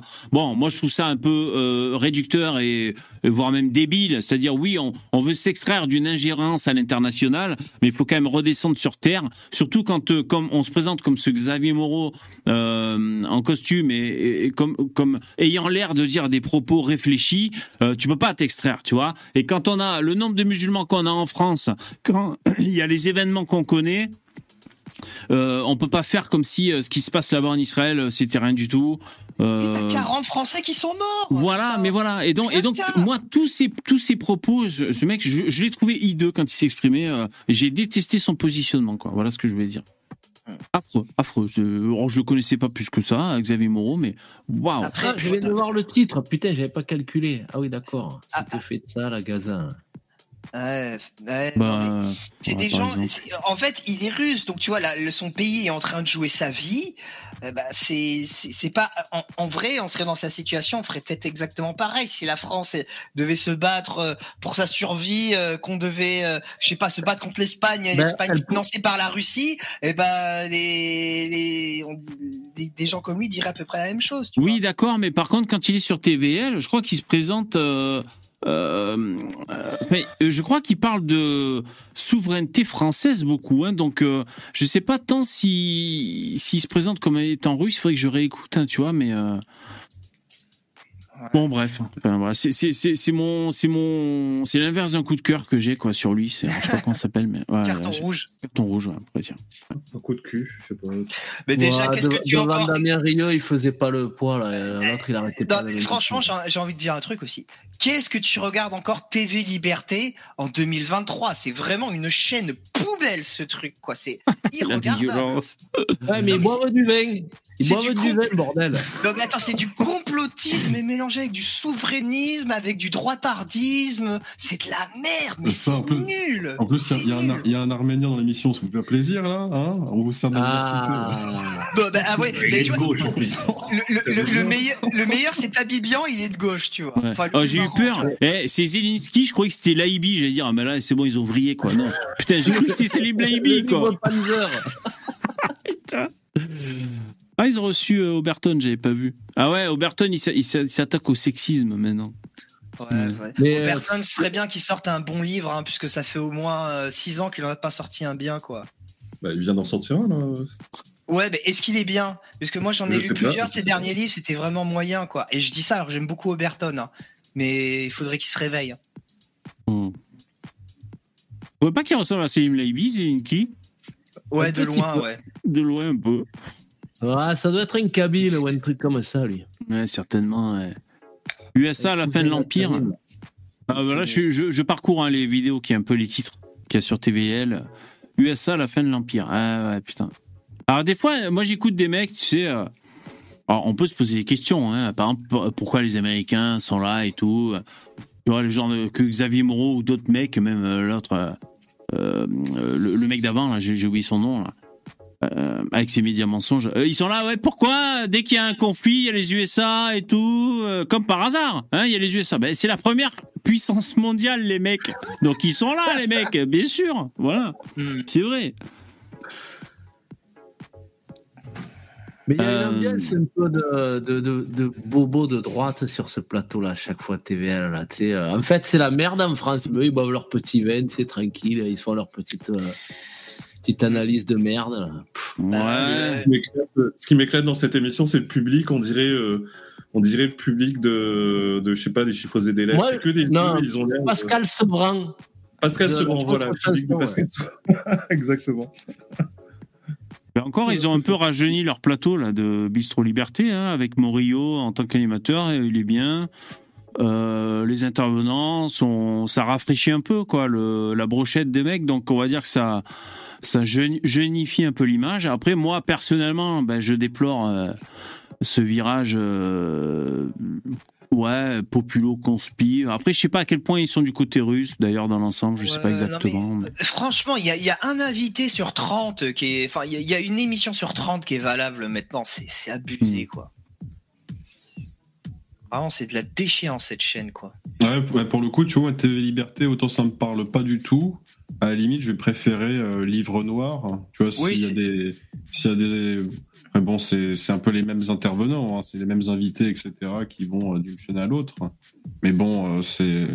Non, mais que- c'est mieux tenu. ils jouent- ils- Tu vois, je pense que Livre Noir, ils sont, ils, ils doivent être tout autant, tu vois, euh, enclins à supporter la Russie, mais ils sont beaucoup moins complotistes, quoi. J'ai l'impression. Donc déjà, ça, ça. Ouais, c'est plus sérieux, ça fait plus crédible, je trouve, moi. Disons, disons qu'ils ont l'air d'essayer d'être un peu plus, euh, d'être sur les faits plutôt que, que de la propagande. C'est-à-dire qu'ils vont essayer d'aller sur place pour essayer de montrer avec leurs images qu'est-ce qui se passe et poser leurs questions qui finalement ne sont jamais posées. hein. Oh, et, puis, et puis Livre Noir, si, ils ont quand même, ils ont quand même un panel un peu plus. euh, Tu vois, t'as as Laurent Alexandre qui passe chez Livre Noir, t'as Conversano, Daniel Conversano, tout à fait, Daniel Conversano qui a fait Il y a plus de Ravier. vues, qui a fait plus de vues qu'un Asselineau qui est présenté au présidentiel. Il a cartonné euh, les vues. hein. Ouais, ouais. C'est-à-dire qu'il y a plus de gens qui vont s'intéresser à Daniel Conversano, qui, est, euh, qui est supposément euh, inconnu, tu vois, au bataillon en France, que Asselineau, qui lui justement a été candidat euh, aux élections. Donc euh, c'est quand même intéressant. hein. C'est pas mal. Bah oui, non, mais je pense qu'il y, a- un vrai truc à faire avec, euh, on va dire, les identitaires en fait, euh, en général, tu vois. Bien plus qu'avec les souverainistes. Mais d'ailleurs, tu le vois politiquement, les souverainistes, Asselineau, euh, Dupont-Aignan, Philippot, à eux trois, ils doivent faire aller 3%. Euh, Zemmour, comment dire, qui est le, porte-drapeau des identitaires, il, fait le double, tu vois. Donc, mais voilà, c'est mal vu d'être identitaire, c'est mal vu euh, d'être euh, trop contre l'immigration. Et c'est comme c'est des bourgeois en général qui tiennent euh, les finances, et ben tu vois, ils ne Ouais. veulent pas être mal vus, c'est très important pour eux et c'est ça qu'il faut casser en fait. C'est ça, le, c'est Alors- le truc le plus important à faire. Alors, euh, je voudrais vous montrer des passages, enfin vous faire écouter. Donc c'est Click, l'émission avec Mouloud Achour de Canal+, et ils ont reçu euh, Al- Albert Dupontel. Et euh, alors, c'est- bon, je sais pas exactement où c'est, donc je sais pas si je vais parvenir à, mes, euh, à, à trouver des séquences qui m'avaient fait réagir. Moi j'aime bien Albert Dupontel, je comment dire. Il a Moi une aussi. voix un, un peu différente de. Ah ben justement, je pensais que t'allais le, t'allais le dégommer. Bah ouais, non, c'est qu'il y a des trucs qui m'énervent un peu, qui, qui me poussent à réagir, mais c'est le risque, euh, comment dire, c'est le, c'est le pari de quelqu'un qui prend le risque de, de dire ce qu'il pense euh, de façon euh, comme ça un peu péremptoire. Ben forcément, ça pousse à, à, à ce qu'il puisse y avoir des contradictions ou. ou C'est pas convenu, tu vois, tu Ouais, sens. c'est pas convenu, donc ça, ça fait plaisir. tu sens que c'est vrai, toi. tu sens qu'il le pense vraiment, C'est qu'il sûr. qu'il met sa peau sur la table quand il, quand Voilà, il fait voilà. trucs, quand il parle. Ouais, ouais. Non, non, mais franchement, moi, je c'est pas pour le critiquer plus que ça, mais euh, il y avait des trucs, je trouvais ça un peu facile, ça m'énervait. Alors attends, on va, on va voir. chez moi. Magnéto, C'est ce sujet-là de toujours faire. euh, Vous, vous entendez le son là, hein, ouais. Oui. Collaborer le savoir et la poésie. Alors attends, j'avance un peu. Et alors que vivre, ben voilà, tout d'un coup, euh, par des accidents de vie. Tant pis, tant pis. Avec une. Qui était passé sur scène. Mais moi, je voulais parler, pas de, honte. je voulais parler de Chaplin parce que. Heureusement, sans le prendre vraiment au sérieux d'ailleurs, mais je l'ai très sérieusement. Et j'ai bien vu. En fait, pour vous dire le passage que je cherche, vous savez, c'est quand Dupontel, bah, il donne son avis un peu sur tout, tout ça. Euh, et ce genre de propos qu'un un artiste tient euh, et que tu peux couper et faire des shorts et on sait très bien que ça a buzzé parce que ah ouais, il a trop raison dans ce qu'il dit, et tout, tu vois. Euh, le peuple est content d'entendre un mec comme ça euh, qui est dans la télé euh, parler. Aujourd'hui, avec le temps et puis bah, le, le regard bienveillant du public, ça me permet d'être un petit peu en retrait par rapport à ça. Je suis plus tranquille. Il est dans, vraiment au centre d'une histoire personnelle très forte. Et, ouais, alors ça, c'est votre, c'est votre culture et je, je, c'est pas péjoratif ce que je dis. Ce qui est intéressant dans un cœur gluant, d'abord, il y a Philippe Duquette. il y en a- Excusez-moi, je cherche, c'est un peu chiant. Béni, étaient les, Je vais les trouver. marchands, on a connu les marchands. Nous, c'était les années 90. Enfin, moi, je suis plus vieux que vous, mais c'était vraiment la folie d'argent. On commençait à entendre parler d'argent dans le cinéma, dans le football. On en parlait beaucoup moins avant. Et puis maintenant, c'est les religieux qui ramènent leurs fraises et qui racontent. Alors voilà, voilà, parce que ça parle un peu C'est du. vrai, ils- vont à raison, on dirait la voix de Karimès un peu. On dirait un peu Oui, la mais voix la voix Karim. et, et le, quand c'est tout euh, mélangé, on, dirait que c'est Karim qui parle. Surtout parce que j'accélère les séquences, c'est pour ça. Ouais, voilà. il parle par exemple de, de- de- du pouvoir de l'argent et des religions et tout, euh, tout ça. Donc si tu veux, bon, ça, ça pousse à réagir quand. euh, Alors, il dit pas d'énormité, mais on écoute. commence à, à ostraciser les gens. euh, Une des victoires de cette culture, c'est la laïcité. Il faut savoir qu'il y a 100 ans, être une femme euh, mère sans être mariée, c'était un drame euh, au niveau sociétal. Vous voyez Donc il y a des tas de gens comme Clémenceau, qui était un grand homme politique français. Il était farouchement anticlérical. Je suis tombé il y a pas longtemps sur un film euh, d'Yves Robert, c'est La gloire de mon père de Pagnol. Il est très intéressant. Il y a la- l'affrontement entre le personnage de Philippe Cobert et, et de Didier Pain, il y en a un qui va à la messe et le papa de Pagnol est, est un instituteur, un hussard de la République qui ne veut pas entendre parler de religion et des affrontements très intéressants. Voilà, c'était il y a 100 ans. Et c'est vrai qu'aujourd'hui, ce- cette laïcité est remise en question. C'est vraiment dommage parce que c'est vraiment un acquis de notre culture très important. On a réussi. Donc ça, moi, j'aime bien là ce passage parce que Dupontel, il dit, euh, on, on remet en question cette laïcité à Mouloud Achour. Mouloud Achour qui est, qui est ancré quand même dans, euh, dans le côté euh, noir arabe de cité. C'est-à-dire, souvent, il reçoit des rappeurs et tout. euh, il est tout le temps en basket. Il est un peu ce, il vient de là. Il dit, moi, quand j'ai grandi dans les quartiers et tout. Bon, ce que je trouve marrant, c'est que j'ai aussi regardé Mouloud Achour qui interviewait euh, Francis Cabrel, il disait bah ouais nous ouais, euh, dans les quartiers avec les grands frères et tout, on écoute tout- toutes vos chansons et tout. J'étais là, je me disais je me taper sur la cuisse, je me disais mais putain, c'est vrai que ça tourne un max un Cabrel dans les cités, hein. ça ben, ça on le sait tous hein. Putain, Bah, dans les caves, c'est pour euh, faire un peu plus mélodieux avec les gonzesses. Ouais. Euh, Pour jouer sur l'écho euh, des caves. Ouais. Petite Marie, je me branle sur toi. Oh, putain, arrête. Eh, ils chantent juste, hein Ils vont. Alors bon, on continue. Ça mettre les chrétiens euh, au sens intégriste du terme euh, de côté, c'est pas pour nous plaire se faire envahir par des, des nouveaux obscurantistes. ouais. Donc euh, voilà. Bon là ils sont pas cités, hein. les nouveaux obscurantistes, parce que demande de qui Règle numéro 1, ne jamais citer euh, ce qu'on dise. hein. Mais a, jamais dire trois fois Beetlejuice. Voilà, il y a, il y a un grand absent là. Il a raison en tant qu'artiste. Vous imaginez pas, tu vois, si jamais il dit euh, le mot musulman, mais lui, c'est des, c'est des millions euh, qui perd euh, Bah oui. en, en sponsor, en images. Enfin, ils, peuvent pas. les- C'est en, fait- en fait, il faudra pas compter sur les artistes. Puisque les artistes, ils peuvent pas, ils sont pieds liés, ils ont les- peur, ils savent très bien. aussi. Et il y a un truc aussi. Célébrités, Bah, ceux, ceux que- ouais, ceux qui managent leur carrière, voilà. Oui. Et maintenant, il faut comprendre un truc aussi. Euh, Il y a un truc qu'il va falloir que- que- prononcer, c'est que la gauche arrête de traiter les gens d'islamophobes parce que maintenant, traiter les gens d'islamophobes, donc que ce soit un artiste puisqu'il il dit le mot qu'il faut, c'est mettre, non, c'est- mettre une cible sur, c'est Ouais, mais- désigner quelqu'un à mort en fait. Tu vois qu'ils ne savent pas Oui, C'est non, pas- mais c'est sauf, que maintenant, que, sauf que qui maintenant, c'est que maintenant n'importe qui qui voit un gauchiste désigner quelqu'un d'islamophobe, tu dis là tu le tu le mets en danger de mort. Donc si tu le mets en danger de mort, on va te mettre toi aussi en danger de mort. Faut que tu Mais- faut arrêter, ouais. faut plus le faire quoi. Mais ils le savent, ils le savent très bien, et c'est précisément pour nuire qu'ils le font. Par exemple, Eh oui. tu sais, le, le fameux coup de hurler. euh, Donc, donc maintenant, euh, maintenant, ça va être l'islamophobie. Mais avant, qu'est-ce qu'ils faisaient? Ils disaient, eh, lui, c'est un raciste, c'est un raciste. Tu vois, en, en pointant. Bah, Vincent Lapierre, il en a- Et, et des Arabes dans le coin avec eux pour essayer de les envoyer à leur place au combat.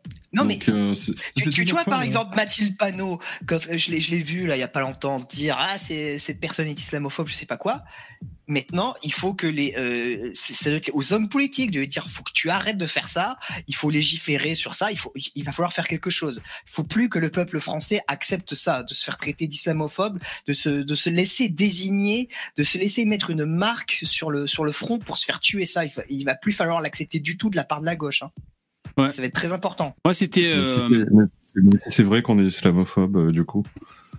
Ben, moi, c'était euh, Véronique Jeunesse, il y a de ça un moment, hein, il, y a, il y a facile 10 ans, hein, facile, ouais, je me 10 ou 15 ans, sur un plateau télé, euh, euh, euh, parce que je sais pas, elle Ouais, elle, a dit, truc. elle a dit, je suis, je suis islamophobe. Ouais, voilà. j'ai Et, peur et- de- oui, oui. et- parce qu'elle dit qu'elle a peur. Voilà. C'est une façon d'assumer l'islamophobie en disant euh, la phobie, la peur. C'est intéressant comme Ouais, mais- positionnement. Mais là, le problème, le problème, c'est qu'elle ramène euh, phobe au, au sens initial, au vrai sens de phobe. Mais euh, on sait très bien que ce sens-là a évolué depuis longtemps. Maintenant, maintenant, c'est plus seulement de la peur, c'est aussi de l'hostilité. Du rejet, du rejet. Mais de ça- la- de- du rejet, de la colère, de la haine. Mais ça veut dire les deux, hein, phobe. Hein. C'est phobie, c'est la peur, mais c'est aussi euh, un, un liquide, par exemple, hydrophobe, euh, pas un liquide hydrophobe, mais enfin une matière hydrophobe. C'est une, une matière qui euh, qui rejette l'eau en fait. Euh, donc, ouais, mais Après, pour maintenant, ça, dans tu les- sais, euh, la, la peur euh, mène à la colère et la colère mène à la haine. non La haine mène à la souffrance. Non, mais, Maître non, mais Yoda. maintenant, maintenant, maintenant, ça inclut, maintenant, ça inclut la, maintenant, ça inclut la haine, alors qu'à la base, euh, quelqu'un qui est euh, arachnophobe, arachnophobe, euh, il ne hait pas les araignées. Enfin, il leur en veut pas à mort, quoi. C'est juste qu'il veut pas en voir chez lui. Mais c'est pas un peu euh, aussi à force de se faire rafaler la gueule au Bataclan ou se faire tuer des profs que les gens deviennent islamophobes? C'est peut-être pour ça qu'ils ont peur. Non, parce que c'est pas le vrai islam ce qu'ils font. Ouais, donc euh, voilà. Merci pour cette démonstration. C'est Ah, il l'a dit. hein, un sujet moi qui me passionne, c'est qu'on a l'impression justement que la culture est remplacée par l'information et par la surinformation. Capitalisme délirant. Aujourd'hui, je crois qu'il y a 10 personnes qui possèdent l'équivalent de la moitié de la richesse du monde. Alors attends, ouais, parce que c'est là, il y a- il y a- en fait, il y a un peu des portes ouvertes. Ça, c'est un peu complètement faux, en fait. euh. Ouais, mais c'est pour ça, il y a des trucs qui vont m'énerver. Attends, je reviens pas en arrière. communisme tel que pratiqué par Attends, attends, attends. Ah ouais, ouais, putain, ça aussi, ça, ça va vous plaire, ça. Attends. quand l'Empire soviétique. Attends, excuse-moi, il faut que je remonte un peu, mais pas Le trop. communisme n'a rien à voir avec le communisme, il dit? Oui, c'est ça qu'il dit exactement. Putain. En gros, il dit, mais bon, en gros, il dit le communisme qu'on a vu en action. euh, euh, En parlant de ça, 30 secondes. Ils l'ont fait comme ça et c'est pour ça que c'était nul. Oui. Il y a, hum, Tu sais, là, Zioclo, il a fait venir Jacques Le Fou, là. Et euh, Jacques Le Fou a analysé le débat qu'il a fait avec un communiste marxiste, machin. là. Je te, fais, je te conseille d'aller voir ça. Il a tout dit dedans. Euh, Jack Le Fou, là, sa chaîne, c'est sur YouTube. Et en fait, il analyse ce que le, le communiste chez Zioclo disait. Et en fait, c'est exactement ce que je me suis dit. J'ai dit, putain, le bon sens. Tu peux nous faire un petit résumé, Max Eh ben, en fait, il dit que l'autre, euh, le communiste, quand il lui demande ce, ce qu'il pense des religions, l'autre il dit ouais, c'est de la merde et tout, surtout euh, pour taper sur les chrétiens et les catholiques. Et il fait mais alors l'islam sunnite, non non, mais là c'est pas pareil parce que ah oui, fait, non mais je comprends pas. Euh, il y a, il y a, tu critiques les religions, mais tu veux pas toucher à l'islam. Et en fait, il explique qu'après ils se sont vus en StreamYard. Ils ont continué en StreamYard et là d'un coup le mec il s'est lâché. Mais ça, c'est, mais ça, tu sais que c'est connu, hein. Euh, c'est, c'est un espèce de grand tabou, mais par exemple, les antifas, ils détestent l'islam. Ils la dé- ils, ils- détestent Mais, ça, euh, Écoutez le, le, le débriefing, enfin, je sais pas quoi, le débunkage qu'il a fait euh, Jack Le Fou sur sa chaîne, là, je crois que c'est un jour ou deux qu'il a fait ça. Mais vous allez vous régaler. hein.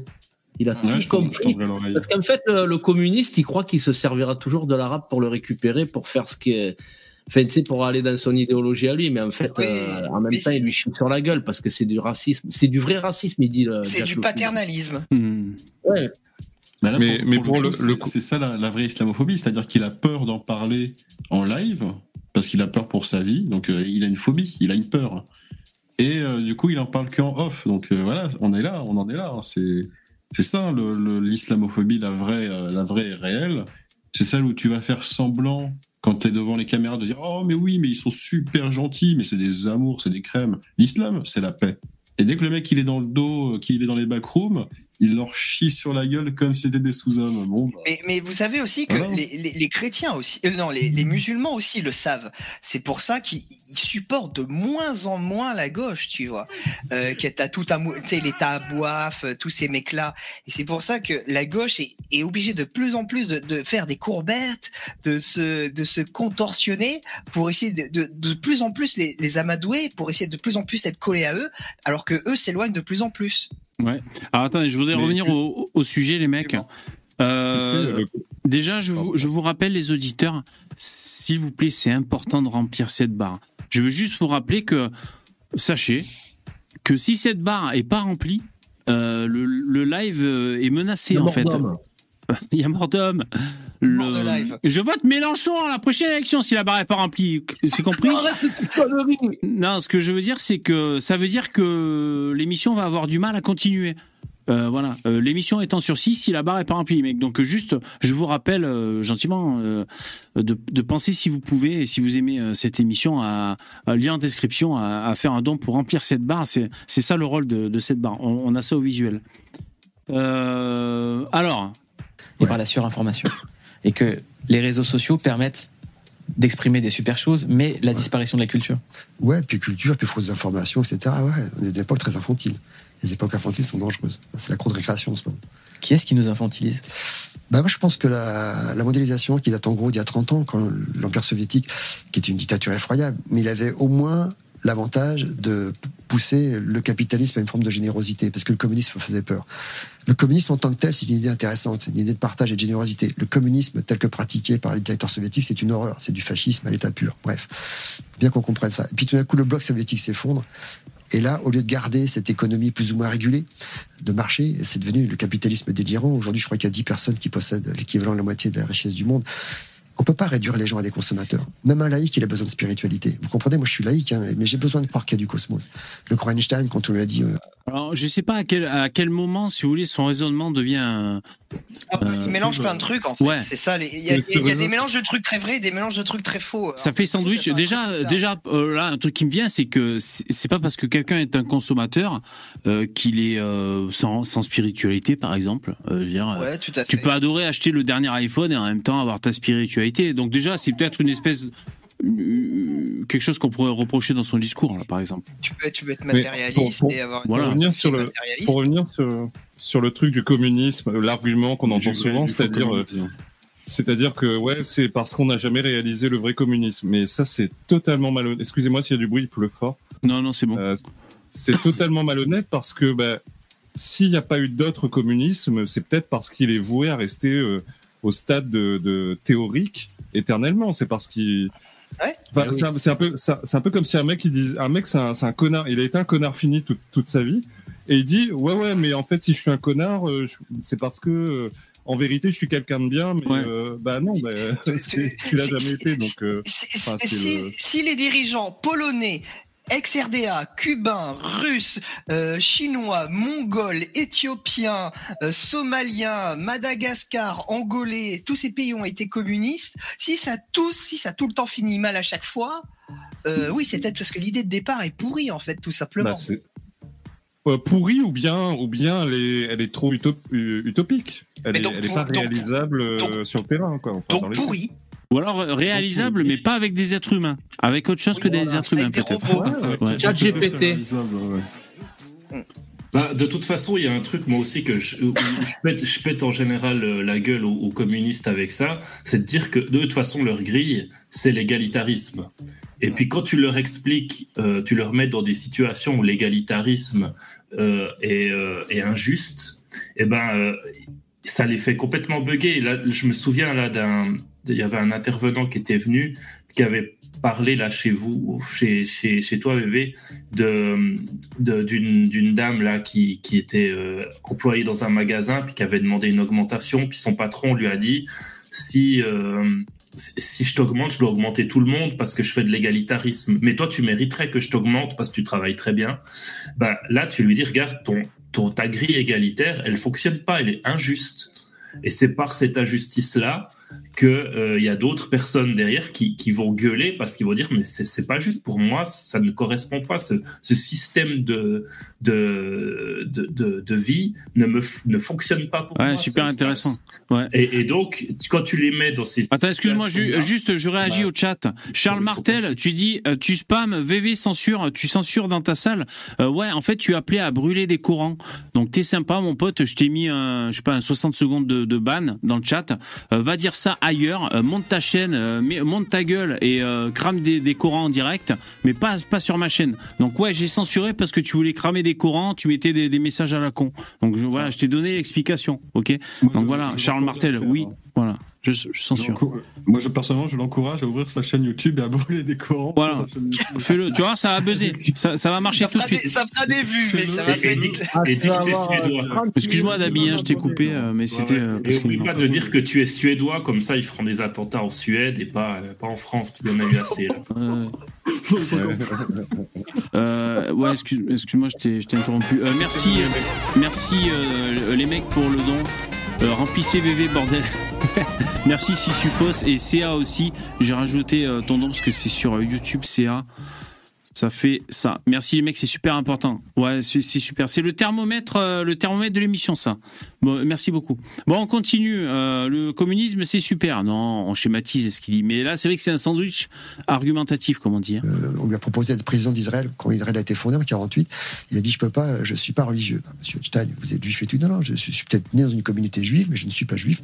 Par contre, je crois au mystère cosmique. Et Ce grand scientifique, donc grand esprit rationnel, croit malgré tout que notre vie a un sens. Moi, je suis sûr qu'elle a un sens. Alors, les religieux s'efforcent de donner le sens. Voilà, mode d'emploi, euh, fait ça, etc. Ils nous expliquent ce qui se passe avant, ce qui se passe maintenant, ce qu'il faut faire, et puis ce qui se passera après. C'est infantile et juvénile, j'y crois pas. Même si euh, un mec comme Jésus a certainement eu des paroles d'apaisement et de paix, c'est sûr, hein, il y a eu des prophètes qui sont venus, peut-être pas le Fils de Dieu, mais des prophètes qui sont venus et qui ont eu des paroles apaisantes. Souvent, bah, on les crucifie, ou Gandhi, on lui a tiré dessus, ou Mandela, on l'a foutu en tôle. Donc, on n'a pas trop intérêt à être relativement sage. Mais après, les marchands se sont emparés de. Et aujourd'hui, je pense que le transformer son prochain consommateur, c'est un génocide. ouais. C'est quand même vachement intéressant de comparer euh, tu sais, Gandhi, euh, Jésus et Mandela. Mandela qui faisait des Ah oui, Mandela, évidemment. ouais. À la Kalachnikov. Euh, attends, mais t'imagines genre Jésus qui ramenait euh, des, des armées de 1000 personnes pour massacrer des, des gens, tu vois c'est- Ça n'existe pas, ou pareil pour Gandhi, hein, c'est pas des gens qui, euh, qui, qui ont usé de violence pour arriver à leur fin, mais... En fait, j'ai l'impression que, comment dire, Dupontel, c'est c'est un boomer en fait, tout simplement. Bah, C'est c'est un boomer de bonne volonté, tu vois. Euh, il est pas trop con, il, il, il essaye de, de penser, mais il a trop des références de boomer en fait. Et du coup, ça, ça, il a un cadenas quoi mental. Tu vois, dire que le communisme, c'est une idée qui est pas si mal, mais c'est juste mal appliqué. Voilà, c'est pour typiquement une réflexion de boomer. Tu Ouais, mais exactement. Mais c'est pour ça, moi, je, je lui en veux pas. Euh, De toute façon, bon, voilà, euh, je suis dans ma position de spectateur quand je regarde cette émission là, ou ces films. J'en veux pas. Et puis, euh, comme tu dis, Lino, c'est-à-dire, on voit. Enfin, moi, je vois là, le mec, je vois ce qu'il est. Il tient les propos de Français. euh, euh, les Français, c'est vrai qu'on on a été. Euh, euh, biberonné à la laïcité, on a, enfin, on a, on a une histoire qui est la nôtre en France et tout, et, euh, et toutes ces valeurs. Et puis ouais, c'est un 68 art, c'est un 68 art. Donc, et puis c'est un artiste, donc il, il dit des trucs comme ça. Mais euh, donc c'est pour ça que je lui en tiens pas trop rigueur, mais ça me fait réagir sur ce qu'il dit, tu vois. Après, le, problème, c'est que ce- en fait, dès que tu, tu commences à utiliser des arguments débiles, genre dire oui, mais c'était pas le vrai communisme, ou etc., de manière, le gars, il est pas prêt à être honnête dans quoi que ce soit. Parce que si ce mec-là, tu lui dis, tu lui dis oui, mais en fait, tu vois, le nazisme, c'était pas le vrai nazisme. En fait, c'était une, bonne idéologie et il faudrait l'appliquer parce que, et tu commences à lui dire parce que voilà, en fait, c'est super gentil, c'est un système socialiste pour une nation, euh, etc. Et tu peux lui sortir un milliard d'arguments. Le mec, il va dire quoi? Il va dire oui, mais 6 millions de morts et les chambres à gaz. Bah, s'il va retenir ça. Et ben, pour le communisme, c'est pareil. On va retenir quoi? Oui, mais il y a eu 100 millions de morts avec le communisme. Mais sauf que, sauf que lui, quand ça va dans son sens, bah, son sophisme, il va fonctionner, il n'y aura pas de problème, il n'y aura pas besoin de te justifier quoi que ce soit. Il va t'inventer des arguments, il va te modifier l'histoire, il va t'inventer des nouveaux personnages réels, mais avec des actions fictives pour euh, justifier de sa connerie. Ouais. Alors, je. C'est des mecs qui ont évolué À dans un là, milieu artistique?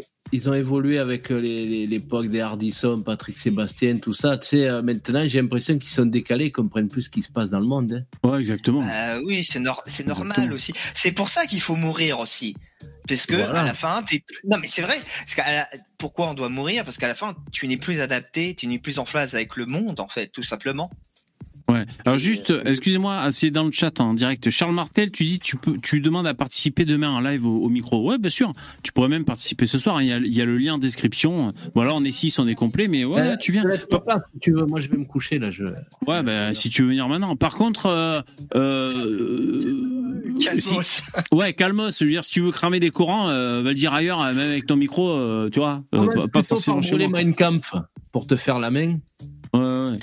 Mais enfin, euh, ouais. Bon, Alors, je gars, ben, bonne nuit. ben, merci Yvon. Allez, à plus, Yvon. Merci. Ciao. Black Friday, ça vient foutre déjà dans notre culture, le Black Friday, euh, voir ces gens s'arracher des t-shirts, faites pas des mômes en Asie, euh, sous-payés, etc., au lieu d'aller à l'école. Vous comprenez c'est, c'est, c'est- on peut pas... Bon alors là, par exemple, critiquer le Black Friday, c'est c'est une période de promotion intensive. Voilà. Après, ça s'appelle Black Friday parce que je sais pas, ça ça vient des USA. Euh, c'est comme critiquer les soldes. C'est pareil. C'est tout. C'est un peu un peu bête si tu veux quoi. En, Il fait, des- il dit tout. En fait, c'est dire, c'est dire des choses pour ne rien dire. C'est ah, le libéralisme c'est pas bien, mais le communisme c'est pas bien non plus. Tu vois, tu dis tout. tu- en fait, rien n'est bien. C'est critiquer pour critiquer, mais jamais rien réellement euh, proposé de, Ouais. De, soli- de, de lourd quoi. Enfin, c'est Ouais. c'est de la En fait, le, demi-molle le- quoi. le- le mec il critique des, des périodes dans les magasins où les prix sont, sont, sont bas, justement pour que les gens qui ont un petit peu moins de moyens puissent euh, s'acheter des trucs dont ils ont besoin. Et le mec il dit c'est pas bien, c'est la consommation. Le mec, s'il n'y a pas de consommation dans la société, ben on vit pas, on est tous au chômage, donc il faut consommer. Lui, il est bien content quand on va voir ses films euh, au cinéma. Là, il nous dit pas, euh, c'est pas bien, hein, c'est pas bien. Donc il faut qu'ils arrêtent, il faut vraiment arrêter ce gauchisme primaire là. Oui, la, la consommer pour, pour tout et pour n'importe quoi, c'est mal, mais il faut consommer. Je veux dire, sinon, on vit pas, on n'a pas une, une, une, une économie qui, qui, qui fonctionne, quoi. Ouais, bien Donc, sûr. euh, Après, David- et après, après, euh, chacun, chacun dépense son argent comme il veut. J'ai pas besoin d'un gauchiste pour me dire que je dois pas m'acheter une nouvelle télé. Si j'ai envie de m'acheter une télé plus grande, je le fais. Et si j'ai envie de l'acheter au Black Friday, ben je l'achète au Black Friday, qu'il aille se faire foutre. Mais euh, David, par contre, on peut, on peut avoir un, un regard critique sur les gens qui deviennent complètement maboules euh, le jour du Black Friday et qui se, qui Ah se oui, jettent oui, sur, tout et, guerre. sur tout et n'importe quoi alors qu'ils en ont pas forcément besoin. Ça, on peut, je pense qu'on peut Oui. critiquer. Mais Parce que moi-même, hier, je parlais des gens qui se ruaient sur les pots de Nutella à 1 euro. Mais euh, c'est vrai que c'est un argument euh, comme ça qui est un peu. euh, pff, il, il- il faudrait détailler, quoi. Parce qu'en fait, ça, ça ra- ça ramène tout de suite au pouvoir d'achat. Et puis voilà, c'est Oui, tout de suite une discussion sur l'économie et la politique. C'est- on est d'accord. Voilà, il y a un comportement un peu pathétique. Mais, mais l'homme est pathétique. L'être humain, il a des comportements pathétiques. Puis il faut, effectivement, il faut les mettre en avant parce que parfois on est pathétique. Et Mais puis bon, VV, euh, tu, voilà.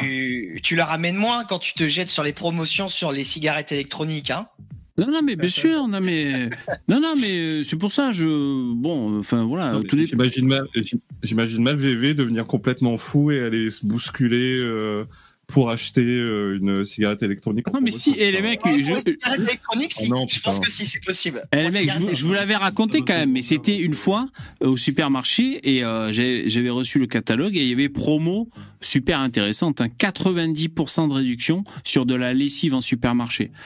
Euh, pourquoi la lessive? Parce que les, les réductions comme ça euh, sont limitées à 34% sur l'alimentaire, donc c'est quand même la, la plupart des choses qui nous intéressent dans un supermarché. C'est une loi qui a été promulguée par l'État, qui est pas si vieille. D'ailleurs, c'est une loi pour euh, protéger les producteurs. Bref, mais par contre, sur les produits euh, sa- sanitaires, ce genre de choses, il peut y avoir de grosses réductions. Et là, il y avait euh, sur les bidons d'Ariel, je sais plus quoi, 90% de réduction. Putain, mon pote, j'ai fait mon boomer. À 8h30, j'étais là-bas au magasin, tu sais, tout bon. Je vais, comme ça, c'était la couille. Donc, plein de femmes voilées, tout normal. Promotion, quoi. Tu vois, c'est normal, c'est normal. Et j'étais là, putain. euh, alors, c'est où? Ah ah oui, c'est là. J'y vais. Et je commence à prendre un bidon, tu sais. Et je me dis, putain, il reste 4 ou 5 bidons. Et en fait, il y a une, femme euh, voilée. elle, ah non, non, c'est mon bidon. Ah excusez-moi, madame. Putain. L'autre, elle avait tellement pris de bidons que je croyais que c'était là le, stock de bidons, en fait. Non, c'était elle qui avait pris ça. Et donc, j'ai, donc c'est pareil. Si, on m'avait filmé, j'étais un peu hagard, un peu à me dire, putain, moi aussi, je veux mon bidon. Putain, grand remplacement. Ils auront tout acheté, j'aurais pas eu mon bidon en promo, tu vois. Bon, je râlais, quoi, tu vois, euh, dans ma tête. Hein. Et euh, j'ai fini par trouver mon bidon d'Ariel. Voilà, je l'ai eu. Bon, au- autant pour moi, autant pour moi. Putain. Et après, je suis reparti rigolant. Putain, j'étais là, mais comme un con, j'allais prendre. Je suis déçu, t'as pas tabassé la femme voilée pour lui récupérer la lessive. C'est vraiment dommage. Putain, non. Mais c'est pour ça, il peut y avoir des mouvements un peu comme ça. Euh, euh, Un peu brusque et d'un seul coup, euh, la femme voilée trébuche et elle boit la... Non, mais tu sais, quand il y a beaucoup de monde, beaucoup de promiscuité, tout le monde est un peu stressé, on a tous autre chose à foutre que, que d'acheter un truc sur le moment. Et selon comment le mec te répond et tout, ça peut s'envenimer. Voilà. C'est pour ça, il peut y avoir des gens comme ça qui, qui en viennent aux mains quand il y a des promotions. Après, c'est vrai que quand c'est un pot de Nutella, ça peut paraître dérisoire ou de la lessive. Enfin, voilà quoi. Bref, c'est assez marrant. Euh, D'ailleurs, moi, ce, ce, ce week-end, je sais pas, j'en vois qui parle. Euh, J'en vois qui parle de, de promo, c'est Charles Martel. Moi, j'ai fait des, des, des jolies euh, promos sur le la lessive pour le, le lave-vaisselle. Franchement, vous savez quoi J'en ai pour deux ans de lave-vaisselle. J'ai- plié le game, il y avait une promo de ouf, j'ai niqué le système. Bon, bref, on continue.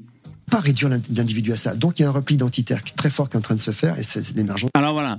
Euh, c'est pour expliquer le repli identitaire. Donc je reviens un peu avant parce qu'on a du mal un peu à voir la. la- Euh, si vous nous rejoignez maintenant, c'est Albert Dupontel qu'on écoute euh, dans l'émission Click, euh, Canal Plus, Mouloud Achour. Alors je reviens un peu en arrière. Parce qu'il il va nous expliquer, ça- induit un repli co- communautaire. Elle croit malgré tout que notre vie a un sens. Moi, je suis sûr qu'elle a un sens. Alors, les religieux s'efforcent de donner le sens. La mode d'emploi euh, fait ça, etc. Ils nous expliquent ce qui se passe avant, ce qui se passe maintenant, ce qu'il faut faire, et puis ce qui se passera après. C'est infantile et juvénile, j'y crois pas. Même si euh, un mec comme Jésus a certainement eu des paroles d'apaisement et de paix, c'est sûr. hein, Il y a eu des, des- des prophètes qui sont venus, peut-être pas le Fils de Dieu, mais des prophètes qui sont venus et qui ont eu des paroles apaisantes. Souvent, bah, on les crucifie ou Gandhi, on lui a tiré dessus, ou Mandela, on l'a foutu en tôle. Donc, on n'a pas trop intérêt à être relativement sage.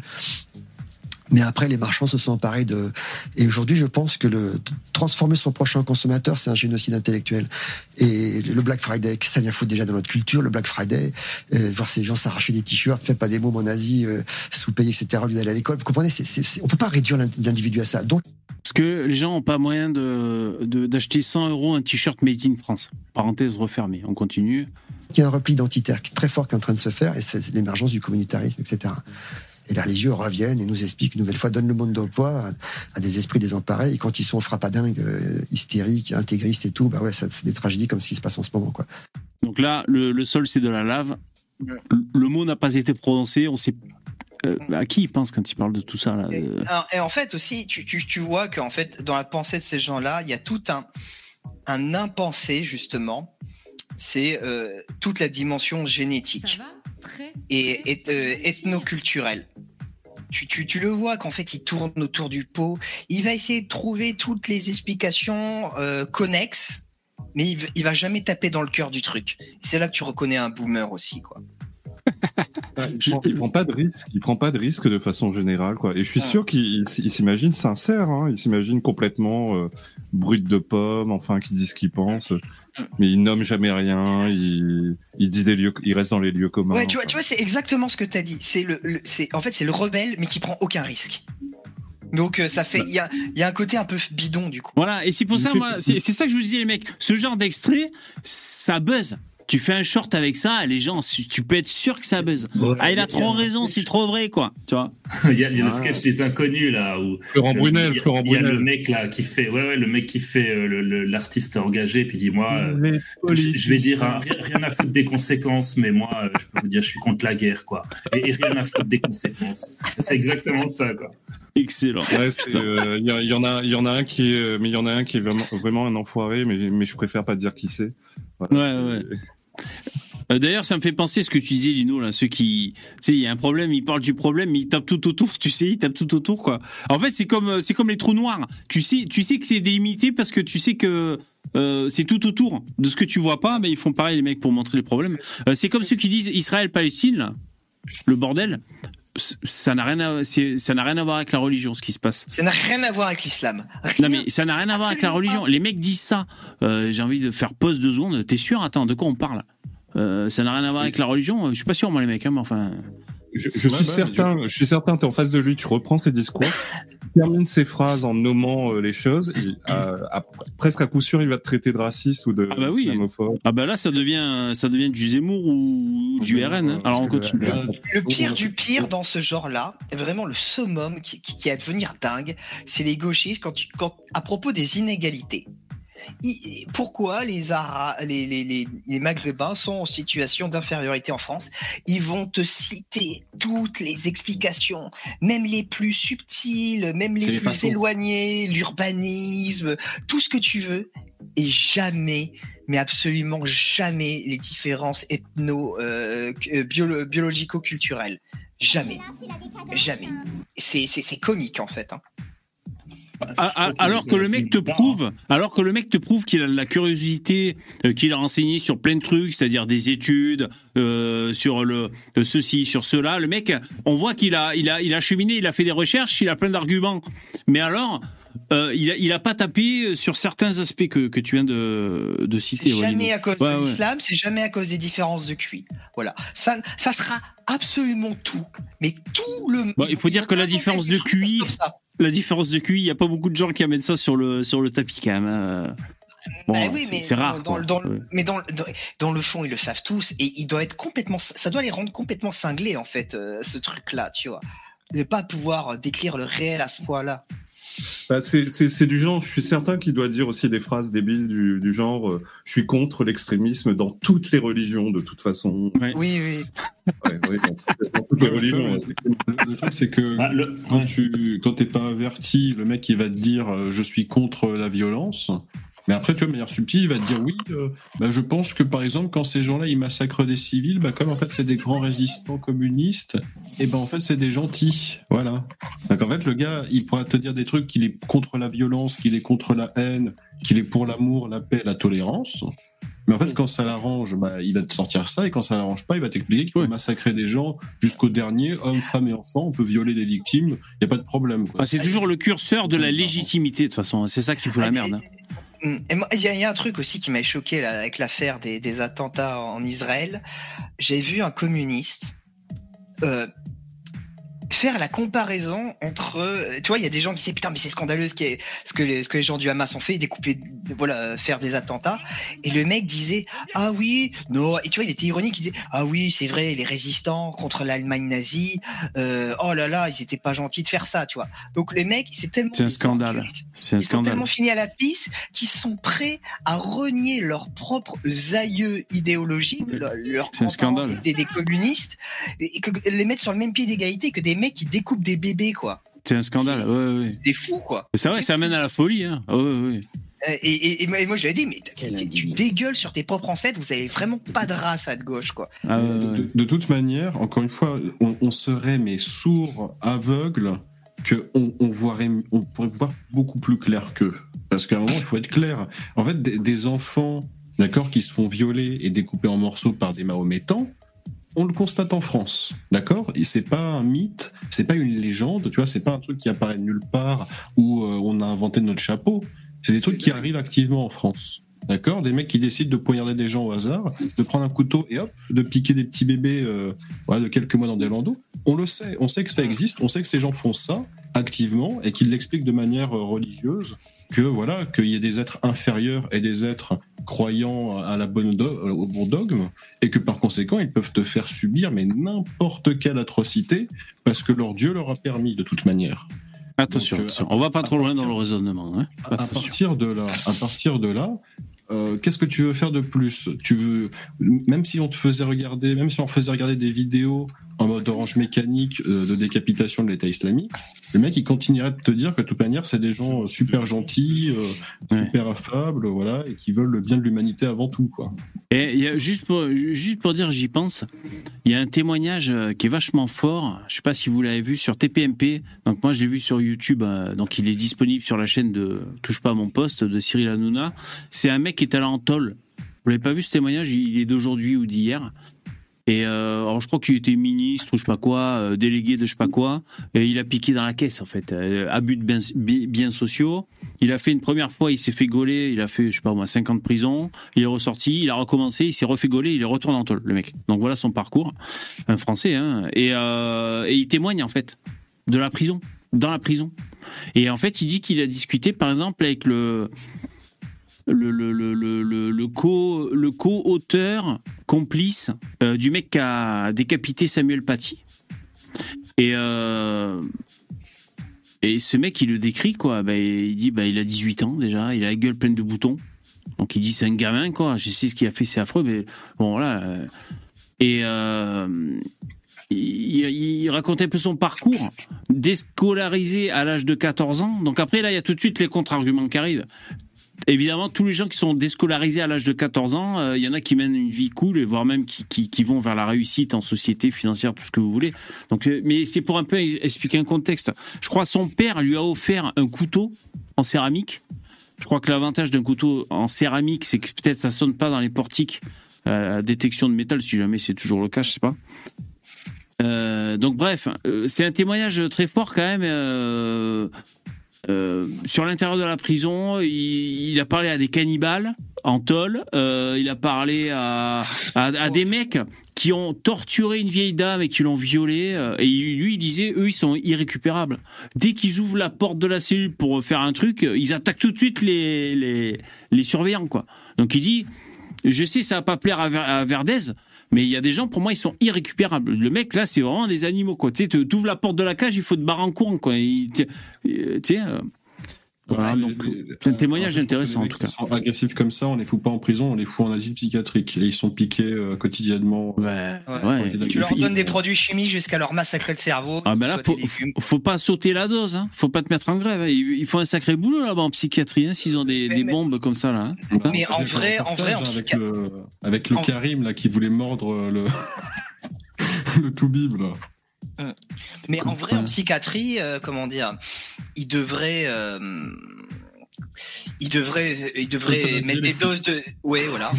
À une dose un peu trop forte, tu veux dire Oui. Ouais, de, de Rivotril, euh, des trucs comme ça. Non, mais euh, les, les fous dangereux, pas, pas les fous. Même, encore une les fois, fous dangereux. de- moi je suis pour la peine de mort pour les mecs qui sont irrécupérables comme ça. C'est une évidence. Un moment, euh, si le mec il est irrécupérable, à quoi ça sert de le foutre dans la rue pour qu'il refasse les mêmes conneries que de toute manière on sait tous qu'il va reproduire? Moi, je suis pour qu'on les fasse bosser, par contre. Et, et tu sais quoi Moi, le je serais, je serais beaucoup plus à la- à l'américaine où tu les fais produire des trucs. Mais ils vont produire rien, ils vont produire de la merde. C'est Bah, s'ils débiles. produisent de la merde, on leur fait. Voilà, là, après, on, on s'en débarrasse. Mais, mais sinon, euh, qu'ils puissent au moins produire, qu'ils soient utiles à la Bah, tu les mets sur des vélos reliés à une dynamo, ils pédalent, ils font de l'électricité, voilà, c'est bon, tout le monde peut le faire ça. hein. Vous savez, et vous savez, c'est quoi le pire dans cette histoire? C'est que si jamais tu les laisses dehors, le pire, la vérité, c'est même pas forcément qu'ils continuent à faire des conneries.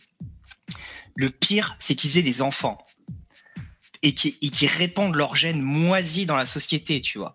Et ce qui fait Leur que le gène cancer- moisi. Et, ouais. Mais- Ah, moi, je- et puis l'éducation aussi qu'ils vont donner, ah, c'est sûr. Oui, ah, non, mais oui. ça, ça va avec, ça va avec. Mais C'est oui. des gens qui, qui ont réellement des gènes pourris, tu vois. Et pour- pourquoi pour nos aïeux, pourquoi nos aïeux, ils décapitaient, euh, ils, ils, ils foutaient- ils dé- ils détruisaient ces mecs-là pour pas que ces gènes pourrissent, euh, pourris des- se, se répandent dans la société. C'était pas juste par méchanceté, tu vois. Il y avait une, une hygiène, en fait, euh, derrière tout ça. De toute manière, on voit clairement qu'il y a eu des peuples qui, euh, justement, réprimandaient euh, très sévèrement euh, les criminels de la pire espèce, et d'autres qui, finalement, les récompensaient, tu vois. Et on voit ce que ça donne aujourd'hui en, en 2023. euh, qui- en fait, quel peuple, tu vois, punissait euh, les criminels très fortement, et quel peuple récompensait les criminels. Parce qu'après, ce témoignage de ce mec, c'est intéressant. Des fois, c'est un peu énervant aussi. Enfin, ça pousse à la réaction.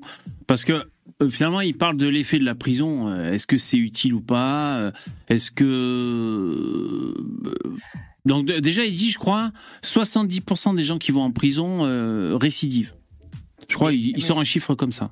Donc, en fait, en disant ça, déjà, j'ai repensé à Sam, euh, comment il s'appelait Sam le gauchiste, là, qui disait que le récidiviste, le multirécidiviste, ça n'existe pas. Donc, euh, visiblement, il y a un chiffre qui traîne, 70% des gens récidivent. Donc, euh, bon. Mais euh, en gros, ce mec, quand il, il sort ce chiffre, c'est pour dire, vous voyez bien que la prison, ça règle pas le problème. Mais tu vois, ça, c'est cet argument ça- qui sort. Mais, mais ça, c'est un faux argument parce que c'est quelle prison? De quelle prison on parle En France. Comment que, voilà la prison peut-être que les prisons françaises sont effectivement mal faites puisque c'est à l'abandon il y a tout un système judiciaire qui ne va pas avec. Mais moi je suis persuadé euh, que tu as d'autres prisons par exemple au Salvador. Euh, je pense que la récidive elle est moins elle est elle est beaucoup plus faible au Salvador, vous savez, c'est là où ils- les mecs ils les font dormir sur des dalles de béton, ils sont 50 par. euh, Ah ouais. c'est où c'est les militaires, ils sont à poil et tu bronches, tu te prends un coup de matraque illico dans la tronche, quoi. C'est. euh, Bah, ils sortent, ils sont, la ils sont, ils sont tarés, non Peut-être. Hein Euh, bah, je pense. bah, ils sont usés, sortent- mais tarés, peut-être. Je sais pas. euh. Mais je pense qu'ils veulent surtout pas retourner en prison. Oui, ils veulent pas retourner. Ouais. Ouais, moi, moi, je suis pas d'accord avec la prison ou même la peine de mort. Je crois pas que ça, ça change grand chose. C'est vraiment un choix de vie, hein, la, la criminalité. C'est un choix que tu fais. Tu as un profil particulier. Et Ou alors, si c'est pas un choix, excuse-moi Dabi. hein. Prison. Après, tu continues, mais si c'est pas un choix, c'est que euh, finalement, c'est un destin qui s'impose à, la personne, finalement. Tu vois Moi, je pense que c'est vraiment un choix. Parce que tu- peux être pauvre. Il y, a- plein de gens en France qui sont pauvres, euh, même des étrangers, hein, et, ils ont ils ont rien volé. Ils volent rien. Alors, euh, cet argument de la pauvreté ou, de la crime, il y a plus que la criminalité et il y a rien d'autre qui me permet de vivre. Honnêtement, avec les, les toutes les trucs des associations qui te permettent de manger, de faire des trucs, honnêtement, euh, j'y crois pas. Moi, je, suis vraiment dans l'optique que c'est un choix et que si on t'enferme deux ans, tu vas ressortir et tu vas recommencer. Et euh, je parle même pas des gens qui sont psychologiquement euh, cassés parce que eux, c'est sûr qu'ils vont recommencer.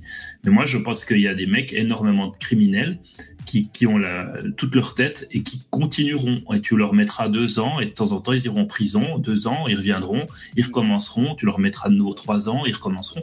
Mais et ce sera, ce sera toujours, euh, c'est un cycle, c'est leur comme- manière de vivre. Comme Mais du pour- c'est leurs gènes qui sont pourris. hein. Moi, je, pour moi, c'est c'est le, même constat. hein. Les généticiens, quoi, tu sais. Comme quoi, c'est- Mais on- oui, on- mais c'est- hein, logique. moi, Les gènes influencent C'est c'est totalement une croyance. hein. En- À aucun moment, je vais pouvoir te démontrer euh, quoi que ce soit. Hein. C'est totalement de la croyance. Je pourrais Mais non, c'est pas de la euh, croyance. Les, gè- mais les, les gènes. dis pour mon cas, euh, fondamentalement, j'en ai aucune idée, tu vois, si c'est ça. Mais en tout cas, pour moi, le constat, il est clair, c'est qu'il y a des peuples bah, qui ont qui ont récompensé euh, des, les pires violences et les pires exactions sur des populations civiles, et il y a des peuples qui justement, ils l'ont réprimé très fortement. Et aujourd'hui, en 2023, on constate qui sont ces peuples qui ont qui ont engendré la violence et qui euh, inversement ont essayé de Ben, après, je vais te dire, gé- génétiquement, bon, je connais très mal le sujet, bien, bien évidemment, mais je crois qu'ils ont, je crois, hein, il faudrait vérifier, hein, qu'ils ont réussi à prouver que, par exemple, un traumatisme, on, on retrouvait une trace, alors je sais pas si c'est dans l'ADN ou dans l'ARN ou je ne sais où, euh, sur plusieurs générations, tu vois. Donc ça, ça pourrait laisser entendre que euh, il- il- voilà, il pourrait y avoir des, des- des conséquences euh, au, passé, au, au passé, au comportement de nos ancêtres finalement, de manière générale. il y a- il y a un livre entier que je dois lire, euh, je l'ai, euh, j'ai trop de livres à lire, mais je le lirai, qui s'appelle L'architecte de l'invisible de Robert Plo- Plomin. C'est un expert de comment l'ADN influence notre comportement et façonne notre personnalité. Et le, bon, c'est un expert mondial, c'est pas c'est pas Joel Clodo et tout ça. Et le livre, il va sortir en édition de poche là, j'ai vu. Et tout ça, c'est prouvé. L'ADN façonne notre personnalité. Ah ouais. Donc, donc c'est pour ça qu'il faut essayer de sortir ces profils d'ADN et éventuellement euh, ceux qui ceux qui ont ces profils-là, bah, pourquoi pas essayer de les encadrer, tu vois, c'est de leur dire, ok, euh, tu peux être potentiellement dangereux, mais sois au courant. On est au courant que tu as 50% de, de, de chances de faire des crimes en plus que les autres. Et ben trouve un moyen de, de sortir cette violence. C'est pas forcément non plus une, je veux dire, c'est pas forcément un déterminisme absolu, tu vois ce que je veux dire. Ouais, ouais. Euh, et il vaut mieux en avoir conscience que et essayer de lutter contre que euh, d'essayer de trouver des excuses bidons à chaque fois, Mm. dire ah c'est les parents, c'est si, c'est certainement pas l'ADN. C'est la faute à la société. Oui, c'est Parce la que faute à la d'ailleurs, peut-être que là, alors je sais pas, hein, là c'est une, une prospection hein, que je fais. Euh, peut-être que c'est pareil, l'alcoolisme, il y a peut-être un gène qui rend les gens plus ou moins, euh, plus ou moins fragiles face au, risque d'alcoolisme. Alors je sais pas euh, si c'est euh, si déjà si ça existe, c'est fondé. Je crois que oui, mais je suis pas sûr. Et euh, c'est peut-être aussi l'éducation ou voir l'exemple euh, des parents euh, picoler. euh, si, bon, peut-être, hein, tu vois, ce- on va dire ça rentre dans la normalité. T'as vu tes parents le faire, tu le refais quoi. Bon, il y a peut-être ça, mais y a- je sais pas s'il y a, peut-être pas aussi un gène propice. Donc c'est c'est comme voilà, quelqu'un tu sais qu'il a ce gène propice. Ben comme tu dis, il faut faut qu'il y ait de la communication, voire même un traitement médicamenteux ou que sais-je quoi. Ouais. Tiens, tiens, la quatrième de couverture du livre, très rapidement. Nos capacités intellectuelles, notre introversion ou extraversion, notre, nos vulnérabilités aux maladies mentales et même le fait que nous soyons ou pas du matin, tous ces aspects de notre personnalité sont profondément façonnés par les différences d'ADN dont nous avons hérité. T'as même être du matin, tu vois, c'est dans ton ADN. C'est ce qu'explique ce livre. Donc, Oui. euh, donc imagine que si t'es un psychopathe, euh, Oui, oui. c'est ça, ça vient pas ça vient pas de nulle part. Ouais, c'est fort possible que, que c'est ouais, bien sûr. Alors on continue un peu le Dupontel. Il en est où là? Hamas, c'est pas la Palestine, c'est encore autre chose. C'est des SS. Ah putain, alors attends. Juste, mais j'en reviens pas beaucoup. C'est parti. On peut pas réduire l'in- l'individu à ça. Donc il y a un repli identitaire très fort qui est en train de se faire, et c'est c'est l'émergence du communautarisme, etc. Et les religieux reviennent et nous expliquent une nouvelle fois, donnent le monde d'emploi à, à des esprits désemparés, et quand ils sont frappadingues, euh, hystériques, intégristes et tout, bah ouais, c'est des tragédies comme ce qui se passe en ce moment, quoi. Parce que le, le Hamas, c'est pas la Palestine, c'est encore autre chose. C'est des SS du coin, mais c'est pas la Palestine. Se poser la question sur un, un, un État palestinien, c'est une vraie question citoyenne, civile, intelligente. Mais le, le- Alors pas. euh, euh, alors j'ai. franchement, j'y avais pensé avant, mais j'ai entendu quelqu'un le dire. Ce que je vais vous dire, cette question qui se pose, vous savez, on dit. euh, alors c'est facile. Hein. Je veux dire, euh, bah, je suis pour la paix, je suis pour les deux États. Euh, Tu vois, j'ai répondu ce qu'il fallait répondre, tu vois, chat perché, quoi. C'est facile à dire. Mais par exemple, il y en a un qui l'a dit, je suis content parce que j'y avais pensé. Mais si la Palestine, ils ont un État, du coup, ils ont une armée. Et, tu vois, enfin, tu vois, c'est, c'est, euh, tu vois. Donc ils auront un État, ils auront. Est-ce qu'ils auront, mais- est-ce qu'ils auront le droit à la bombe atomique en tant qu'État? Enfin, tu vois. De... Tu, tu vois, ce qui est assez, ce qui est assez fou, c'est que par exemple, la France et l'Allemagne, elles ont fait la guerre plusieurs fois. Et aujourd'hui, ben voilà, la, France et la guerre, elles ont aucune animosité. Enfin, elles veulent pas. euh, Il y a quand il y a une petite crise ou quoi que ce soit, elles veulent pas dire ah tiens, on va mettre l'armée à la frontière et on est prêt. Et mais le problème, c'est que Israël et la Palestine, ça marchera jamais ça. Euh, ils seront jamais la paix. On a du mal que- hein, ouais, à, l'envisager. Parce que y les mecs, à. Gaza, les mecs à Gaza, ils sont profondément antisémites. À avoir des mecs que tu détestes juste à côté de chez toi, c'est pas possible. Donc ils vont jamais lâcher. Ils Et si les gamins sont endoctrinés, hein, qui plus est. Hein, ouais. Là, c'est même pas que détester, c'est qu'ils considèrent que l'autre doit être rayé de la surface de la Ouais, Terre. ouais. Et Si on C'est aussi simple que ça. Donc, euh, bon. Moi, a, priori, les Français n'ont jamais eu, ni, ni l'inverse, ni les Allemands, n'ont Ouais. jamais eu envie de rayer l'autre de la surface de la Terre. Moi, j'ai- il y a quand même un truc qui me fait marrer avec cette histoire des deux États. En France, on passe notre vie à nous dire qu'il faut vivre ensemble. Par contre, en Israël, non. Il faut vivre absolument séparés. Il y a quand même un peu une, une- un double standard, vous trouvez pas? Mmh, bien vu. Ouais. Et ça, ça choque absolument personne, tu vois. Les mecs vont militer comme des malades pour que les gens vivent séparés, mais en France, ils vont militer pour que les gens vivent ensemble. Alors que c'est deux communautés tout aussi éloignées, hein, euh, les, les, les, les Maghrébins et les Français, que les Palestiniens et Ouais, les bah, Juifs askénazes. Hein. Tu marques un bon point. Après, faut, faut le dire. Les mecs, ils ils ont tellement un taux de conneries immense à la seconde que c'est dur de tout relever, hein, des fois. Non, mais tu, tu vois, c'est- c'est- c'est- en fait, c'est tel- c'est tellement évident que euh, jamais, je l'ai jamais, j'ai jamais entendu personne dire ça, tu vois. Alors que ça crève les yeux, pourtant. Ouais. ouais, c'est vrai. Alors on continue. Le, le Dupontel en roue libre. Le- le- le- ce que les gens qui dirigent là-bas font, c'est une catastrophe. là. Voilà. Barbarie absolue. Qu'est-ce qu'on peut faire? Des films. Qu'est-ce qu'on peut faire Vous, des émissions, moi, des films, voilà, c'est ce que la chance nous a donné de faire. C'est une peut-on liberté faire d'expression. Moi, je fais des petits films. Rien du tout. Pas méchants, les films. Faut aller Rien les voir dans une salle, tout, c'est compliqué quand même. Il faut vraiment que les gens soient motivés. Des petits films dans lesquels on parle, bah voilà, des valeurs que vous évoquiez tout à l'heure, de, de l'amour de son prochain, de, de l'amour de la nature, de l'amour des mômes, Mais, etc. mais ça, je trouve qu'il a, là, c'est une bonne réponse, seront- par contre. Ouais. Mais qu'est-ce qu'on peut faire? Bah, bah, en fait, travaille, fais de ton mieux, quoi. Et, et c'est, et en fait, c'est vrai, il a raison. Là, il a profondément raison là-dessus, quoi. Ouais, tous les gens qui me passionnent. Bah, c'est gnangnan, mais c'est vrai, quoi, en tout cas. Là, pour une fois, il est réaliste.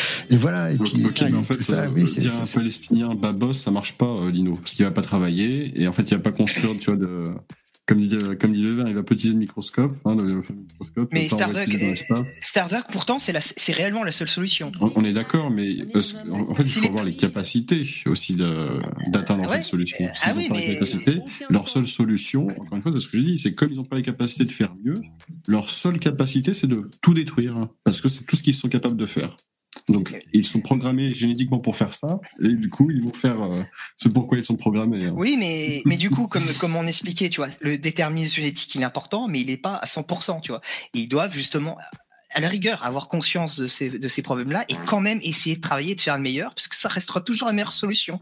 S'ils travaillent et qu'ils arrivent à bosser, à construire leur pays, ils auront moins envie de, de trucider les Palestiniens, ils, auront- les, les Israéliens, et il y aura moins de problèmes. C'est la Ouais, seule mais, euh, solution.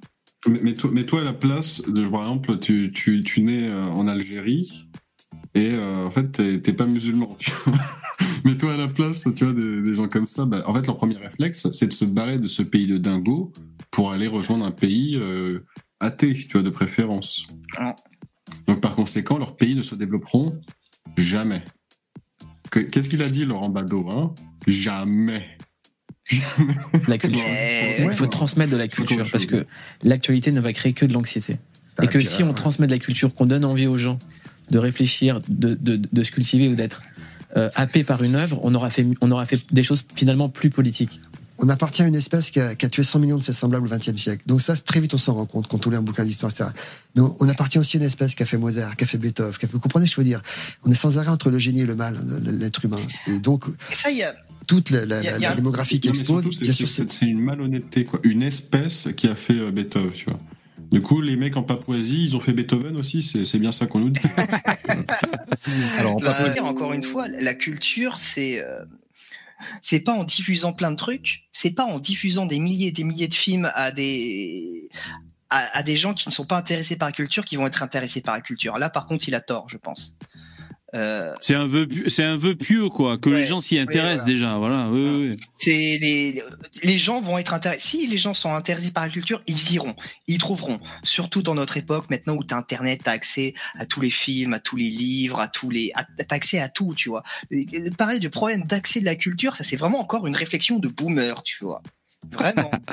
Parce qu'après, c'est vrai que pour les gens, euh, comment dire, euh, selon le milieu social dans lequel tu, tu évolues, euh, tu grandis, bah t'as, euh, tu, tu n'y as pas accès à cette culture malgré Internet parce que euh, euh, ça parle de, du, du tiercé à la maison et ça parle de, du dernier euh, euh, Starak ou je ne sais quoi. Enfin, j'ai pas d'exemple parce que euh, il n'y a pas, pas le cette bon culture. pas- donc, après, c'est le rôle de l'éducation nationale. hein, mais... Mais moi, moi, je le, Pas je le vois dans, je le vois dans ma famille, moi. Juste, moi, tu vois, pardon, moi, moi, j'aime beaucoup la culture. C'est vraiment quelque chose qui, qui m'intéresse beaucoup. Pourtant, ma famille avait pas un très très gros capital culturel. Hein. Ah ouais, pas des d'accord. demeurés, Ouais. ni, ni, quoi que ce soit. Mais ça les intéressait pas plus que ça. Tandis que D'accord. moi, j'étais vraiment très très fortement intéressé Ouais, par ouais. ça, tu vois. Ouais, C'est ouais. pas ma famille qui m'a donné ce goût-là, tu vois. Ouais, D'accord, bon, mais alors tu, tu... Ok, ok. Ah, on continue, il y poisson, mais dans le tas, il y a peut-être aussi beaucoup de Mozart, peut-être aussi beaucoup de Beethoven, peut-être aussi de, beaucoup de Simenon, de Balzac. Vous comprenez ce que je veux dire? C'est eux qu'il faut aller. Il y a une phrase que j'ai entendue il y a pas longtemps de, de Françoise Nissen. Tu vois, mais c'est marrant. Euh, En fait, il dit dans le monde, et ensuite, qu'est-ce qu'il fait? Il peut te citer que des génies européens. C'est vrai, ça. Et je vous avais dit que ça fait réagir, hein, ces propos. hein. Pourtant, bon. donc, soit, le- donc, soit le monde, c'est juste l'Europe, hein, tu vois, euh, soit euh, hein, il, essaie de, il essaie de rapprocher des peuples qui n'ont absolument rien à voir ensemble. ancienne ministre de la Culture et grande dame de, de, de, dans, dans ma psyché à moi, voilà. Elle m'a dit, euh, à défaut de réveiller la, à défaut de, de, de tuer la bête, il faut réveiller la belle. Là, c'est une jolie phrase. voilà. Et ben, la belle, c'est vous, c'est moi, c'est nous, c'est nos habitudes, notre façon de faire, de reculer les choses avec. euh, sur les réseaux, bah ouais. à être communautarisé, à être dans des bulles de filtre, à être assimilé à telle ou telle pensée ou à tel ou tel euh, euh, groupe. Il y a un truc très on est simple. des cibles de, de, Il y a de- un truc très pour simple. publicitaires. Ne soyez plus sur les réseaux sociaux. Je n'ai pas euh, Twitter, je n'ai pas. Ça, ça m'énerve comme comportement aussi. Euh, tu vois, euh, euh, il y a des excès. euh, tu vois, on te, on- je sais pas. je, je cherche une, euh, une métaphore, quoi. Mais euh, Il, il- il met tout dans le même sac. en voilà, Il en fait, tout- il- tous, les méso- tous les réseaux sociaux, euh, toutes les manières d'utiliser les réseaux sociaux, Ouais. tout ça c'est poubelle, tu vois. ouais. Euh, en fait, c'est- comme dire, mais je crois que c'est un peu ce qu'ils disent aussi euh, à d'autres moments, euh, par rapport aux, infos. euh, en gros, tu t'allumes pas ta télé. Euh, comme ça, euh, les infos nocives n'existent pas. Bah si, elles existent, tu vois. Tu lis pas le journal, Voilà. tu écoutes pas la radio. C'est ouais, débile. Le mieux, c'est de ne pas apprendre à lire, hein, d'ailleurs. hein. Au moins, tu te coupes de toutes ces merdes, hein, franchement. Euh, Ça c'est une phrase dans Camelot. C'est Ah comme, ouais. euh, le fameux, euh, c'est comme le, le fameux argument des gens qui ne, qui, euh, ne veulent pas voir d'armes à feu. Ils vont te dire que c'est les armes qui tuent et pas la personne qui tient l'arme. Tu vois. Et ouais. C'est toujours la faute du, de l'objet, de l'outil. Mm. C'est C'est c'est- c'est ça pas, le- c'est c'est pas le mec débile qui en fait une utilisation de con, quoi. C'est Ouais, c'est un ça. grand pro- C'est un grand problème de notre époque et les gauchistes sont très très très euh, impactés par ce problème. C'est l'inversion des causes et des conséquences. Tu vois, Mhm. systématiquement. Les médias, pourquoi la- c'est la merde sur les médias sociaux? C'est pas parce que les gens ont des problèmes et qu'ils sont à moitié fous. C'est à cause des médias sociaux. Tu, vois qu'ils pensent à l'envers tout le temps, tout le temps. Tous les problèmes, ils les prennent à l'envers, systématiquement. Et c'est comme ça qu'ils s'en sortent jamais, en fait. Ouais, c'est c'est comme la violence dans les jeux vidéo. C'est en fait, si on a fait des jeux vidéo violents, c'est parce que ça intéressait les gens, quoi. Tu vois? Oui, voilà, tout simplement. Ouais. Ouais. Euh, ouais. Facebook, n'allez plus là-dessus. Quittez ces trucs-là. Redevenez vous-même. Voilà, euh, envoyez des lettres. c'est encore mieux que des mails. Prenez le temps d'écrire, etc. Ah oui, il faut quitter cette. C'est infantile. Ce monde des marchands. Ah ouais, là c'est insupportable. Ah ouais, écri- écrivez des lettres, prenez votre papier, votre buvard et prenez votre plus belle plume, écrivez des lettres d'acte. euh, Enfin, euh, non mais. pff, c'est- oh, putain. alerte, lui ne le Such- fera jamais. Hein, Ouais, D'accord Such a boomer, quoi. Such a boomer. mais et je l'aime bien, Dupontel. je Mais oui, on l'aime bien. c'est- Oui, oui. C'est vraiment, c'est boomer sur 20, quoi. C'est incroyable. Euh, Moi, moi, franchement, ça m'emmerde euh, totalement. C'est tout ce qu'il raconte. euh, soit, soit, soit, comme je disais, c'est des lieux communs, soit il. Ah, il tourne autour du pot, soit il, ouais, c'est des poncifs, de boomers, comme tu dis, Lino. Non mais Bah, c'est- je trouve ça- Poussin, c'est parce qu'à la base, on, on- euh, comment dire, on demande son avis à un réalisateur de film. Bon ben sa compétence c'est quoi? C'est réaliser des films. Après on lui, de- on lui demande son avis sur le monde. Quelle est ta solution pour la guerre israélo-palestinienne? Bon ben voilà le mec il répond. Tu vois c'est à la base l'exercice. L'exercice est périlleux on va dire à la base. Après, vrai. En fait, l'honnêteté intellectuelle t'impose que quand on te parle d'un sujet qui n'est pas le tien, tu réponds euh, je ne sais pas. Au moins, C'était pas de commencer à broder de la merde et raconter des conneries. euh. Après, après, je, je, je suis Ouais. d'accord avec vous là, ce que vous dites en général pour euh, 95% des artistes. Tu vois, par exemple, demander, euh, il fait souvent ça, Mouloud Achour, il va demander l'avis à des rappeurs, tu vois, par exemple, mais qu'est-ce qu'on en a à foutre? Les- il faut, il faut demander l'avis à des intellectuels. Et c'est vrai que tu peux estimer que certains réalisateurs de films Non, mais ils sont tous des, intellectuels en France. euh, Ils nous réfléchissent. non, mais non, mais tu, tu, tu vois, réalisateur de film, ça peut être un métier intellectuel. Ça dépend quel réalisateur, tu vois. Oui. Donc ça peut être éventuellement euh, euh, valable. Mais là, euh, là, du Pontel, c'est un peu, ouais, c'est un peu compliqué pour le coup.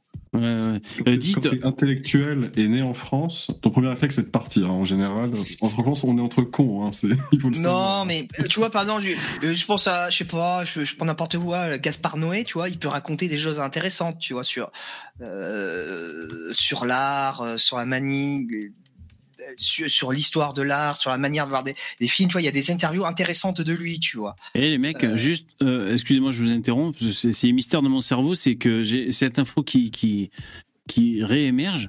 Est-ce que vous saviez que Marion Maréchal a appris qui était son vrai père assez tardivement? Euh, ouais, que c'était. Ah, vous le euh, saviez Ah, Tout le monde le sait en fait, il y a que moi qui ne savais pas alors. Non, c'était un autre. C'était un autre. Mais C'était un otage, euh, un otage au Liban.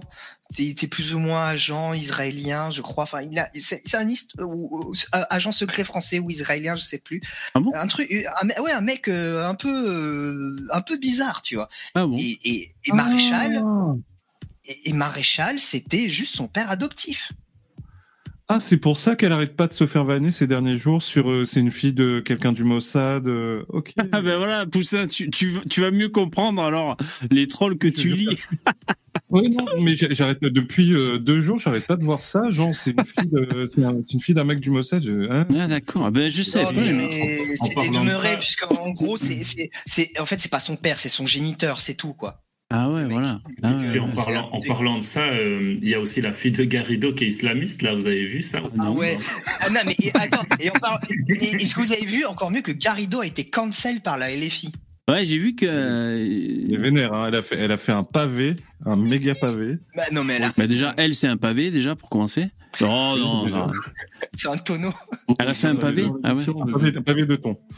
On va l'inviter dans l'émission. Non, mais. Ah non, non, j'ai du mal. Elle a, elle, elle a raison, les, les filles sont pleines de délires autocratiques, tu vois.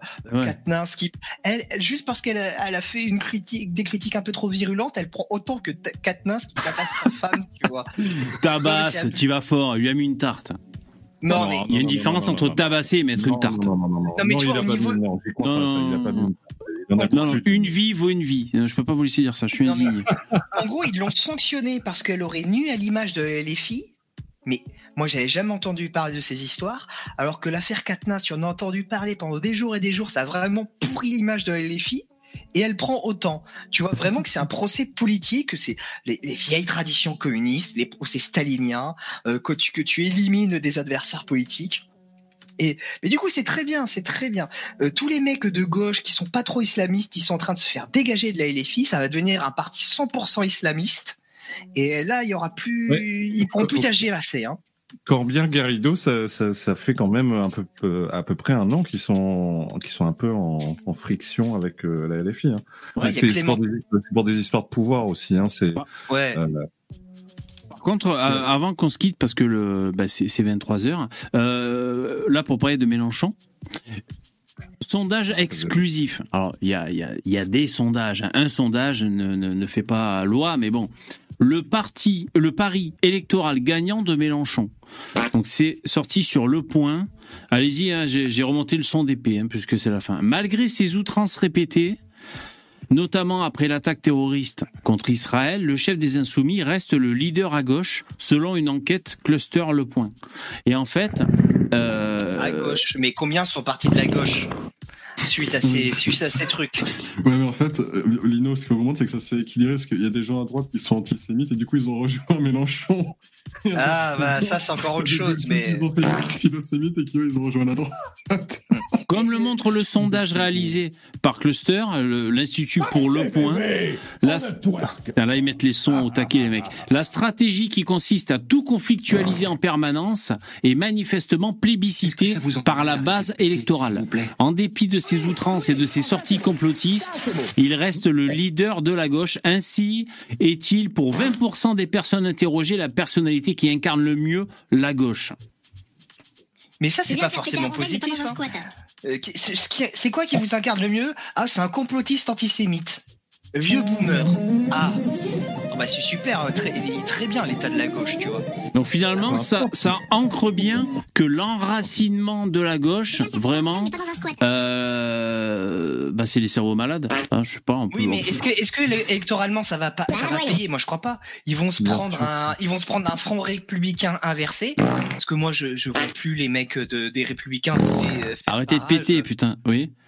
Vas-y. Les mecs, les, les républicains, quand il y aura des barrages, euh, des second tours, il faudra choisir entre un candidat France Insoumise et Rassemblement National.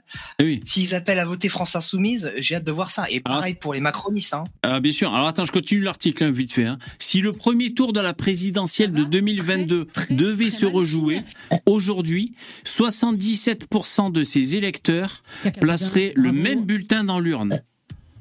Il y a 77% des mecs qui étaient à gauche qui referaient, qui revoteraient pareil, malgré toutes ces sorties de route euh, qui sont même plus des sorties de route, c'est-à-dire c'est un tempérament naturel à, à aller tout le temps dans la conflictualité. Mais je, je comprends pas quand on parle de dérapage, c'est pas des dérapages. Non, c'est non, une non. stratégie. Voilà, c'est non, on est d'accord. C'est une stratégie. oui, oui. C'est c'est du terrorisme politique. Voilà, très N'empêche que ce serait hyper intéressant d'avoir un, un vrai membre LFI, une fois de pouvoir débattre avec. Alors, je pense qu'il faudrait pas prendre Garrido parce qu'elle est tellement grosse qu'elle va prendre deux slots dans le StreamYard. Et ce serait pas mal. de- Mais ce serait intéressant. Mais alors, mais moi, si vous voulez, j'ai un, un des gauchistes qui est, j'ai un des gauchistes qui est passé dans mon émission, qui est marxiste, qui est professeur de philosophie. Il a une chaîne euh, qui commence à grimper, elle a 4000 abonnés maintenant. D'accord, Et, est-ce que c'est- est-ce qu'il va nous sortir sophiste sur sophiste, euh, sophiste Non, sur sophisme, euh, non, il est- pendant, il est- pendant deux heures, quoi. Il est très très bon, il est très très bon, mais euh, c'est c'est un intellectuel. Il a, il a une licence de philo euh, et euh, une maîtrise de d'économie. Enfin, c'est pas. Bon, on verra. C'est c'est sympa. Là, je suis un peu fatigué. On est en fin de live. Tu me demandes ça, je te dis non. Mais euh, repropose-moi quand je suis en forme. hein. Euh, non, mais c'est vrai, il faut, il faut s'ouvrir aux gens. hein, mais ouais, ouais. Alors, euh, pour l'instant, euh, cette méthode lui a plutôt ré- réussi. Ils fondent le parti de la... Non, bon, c'est bon, on s'en fout. Bon, ben, ainsi s'achève ce live. Ils me rendent fou avec les sons là de robots, les mecs. C'est l'enfer. Merci les, les intervenants. Salut à tous. Bonne soirée. Merci. Bonne soirée. Ciao. Ainsi s'achève ce live. Merci d'y avoir assisté. Euh, du lundi au jeudi à partir de 21h, on a tous un truc à dire. À dire. Euh, merci les donateurs, les commentateurs, mettez des pouces, un petit coucou à ceux qui nous regardent en replay. Vous savez qu'on est en podcast aussi, hein, si vous voulez nous écouter en podcast hein, sur Deezer, Amazon Music, où vous voulez. Vous cherchez, on a tous un truc à dire. Voilà, je, je l'upload euh, le matin. Merci, bonne soirée, à demain à 9h. Merci, au revoir, ciao. Merci les donateurs, Sissufos, CA, euh, si, Sissufos, Jérémy, euh, David, Miguel. ciao. péter.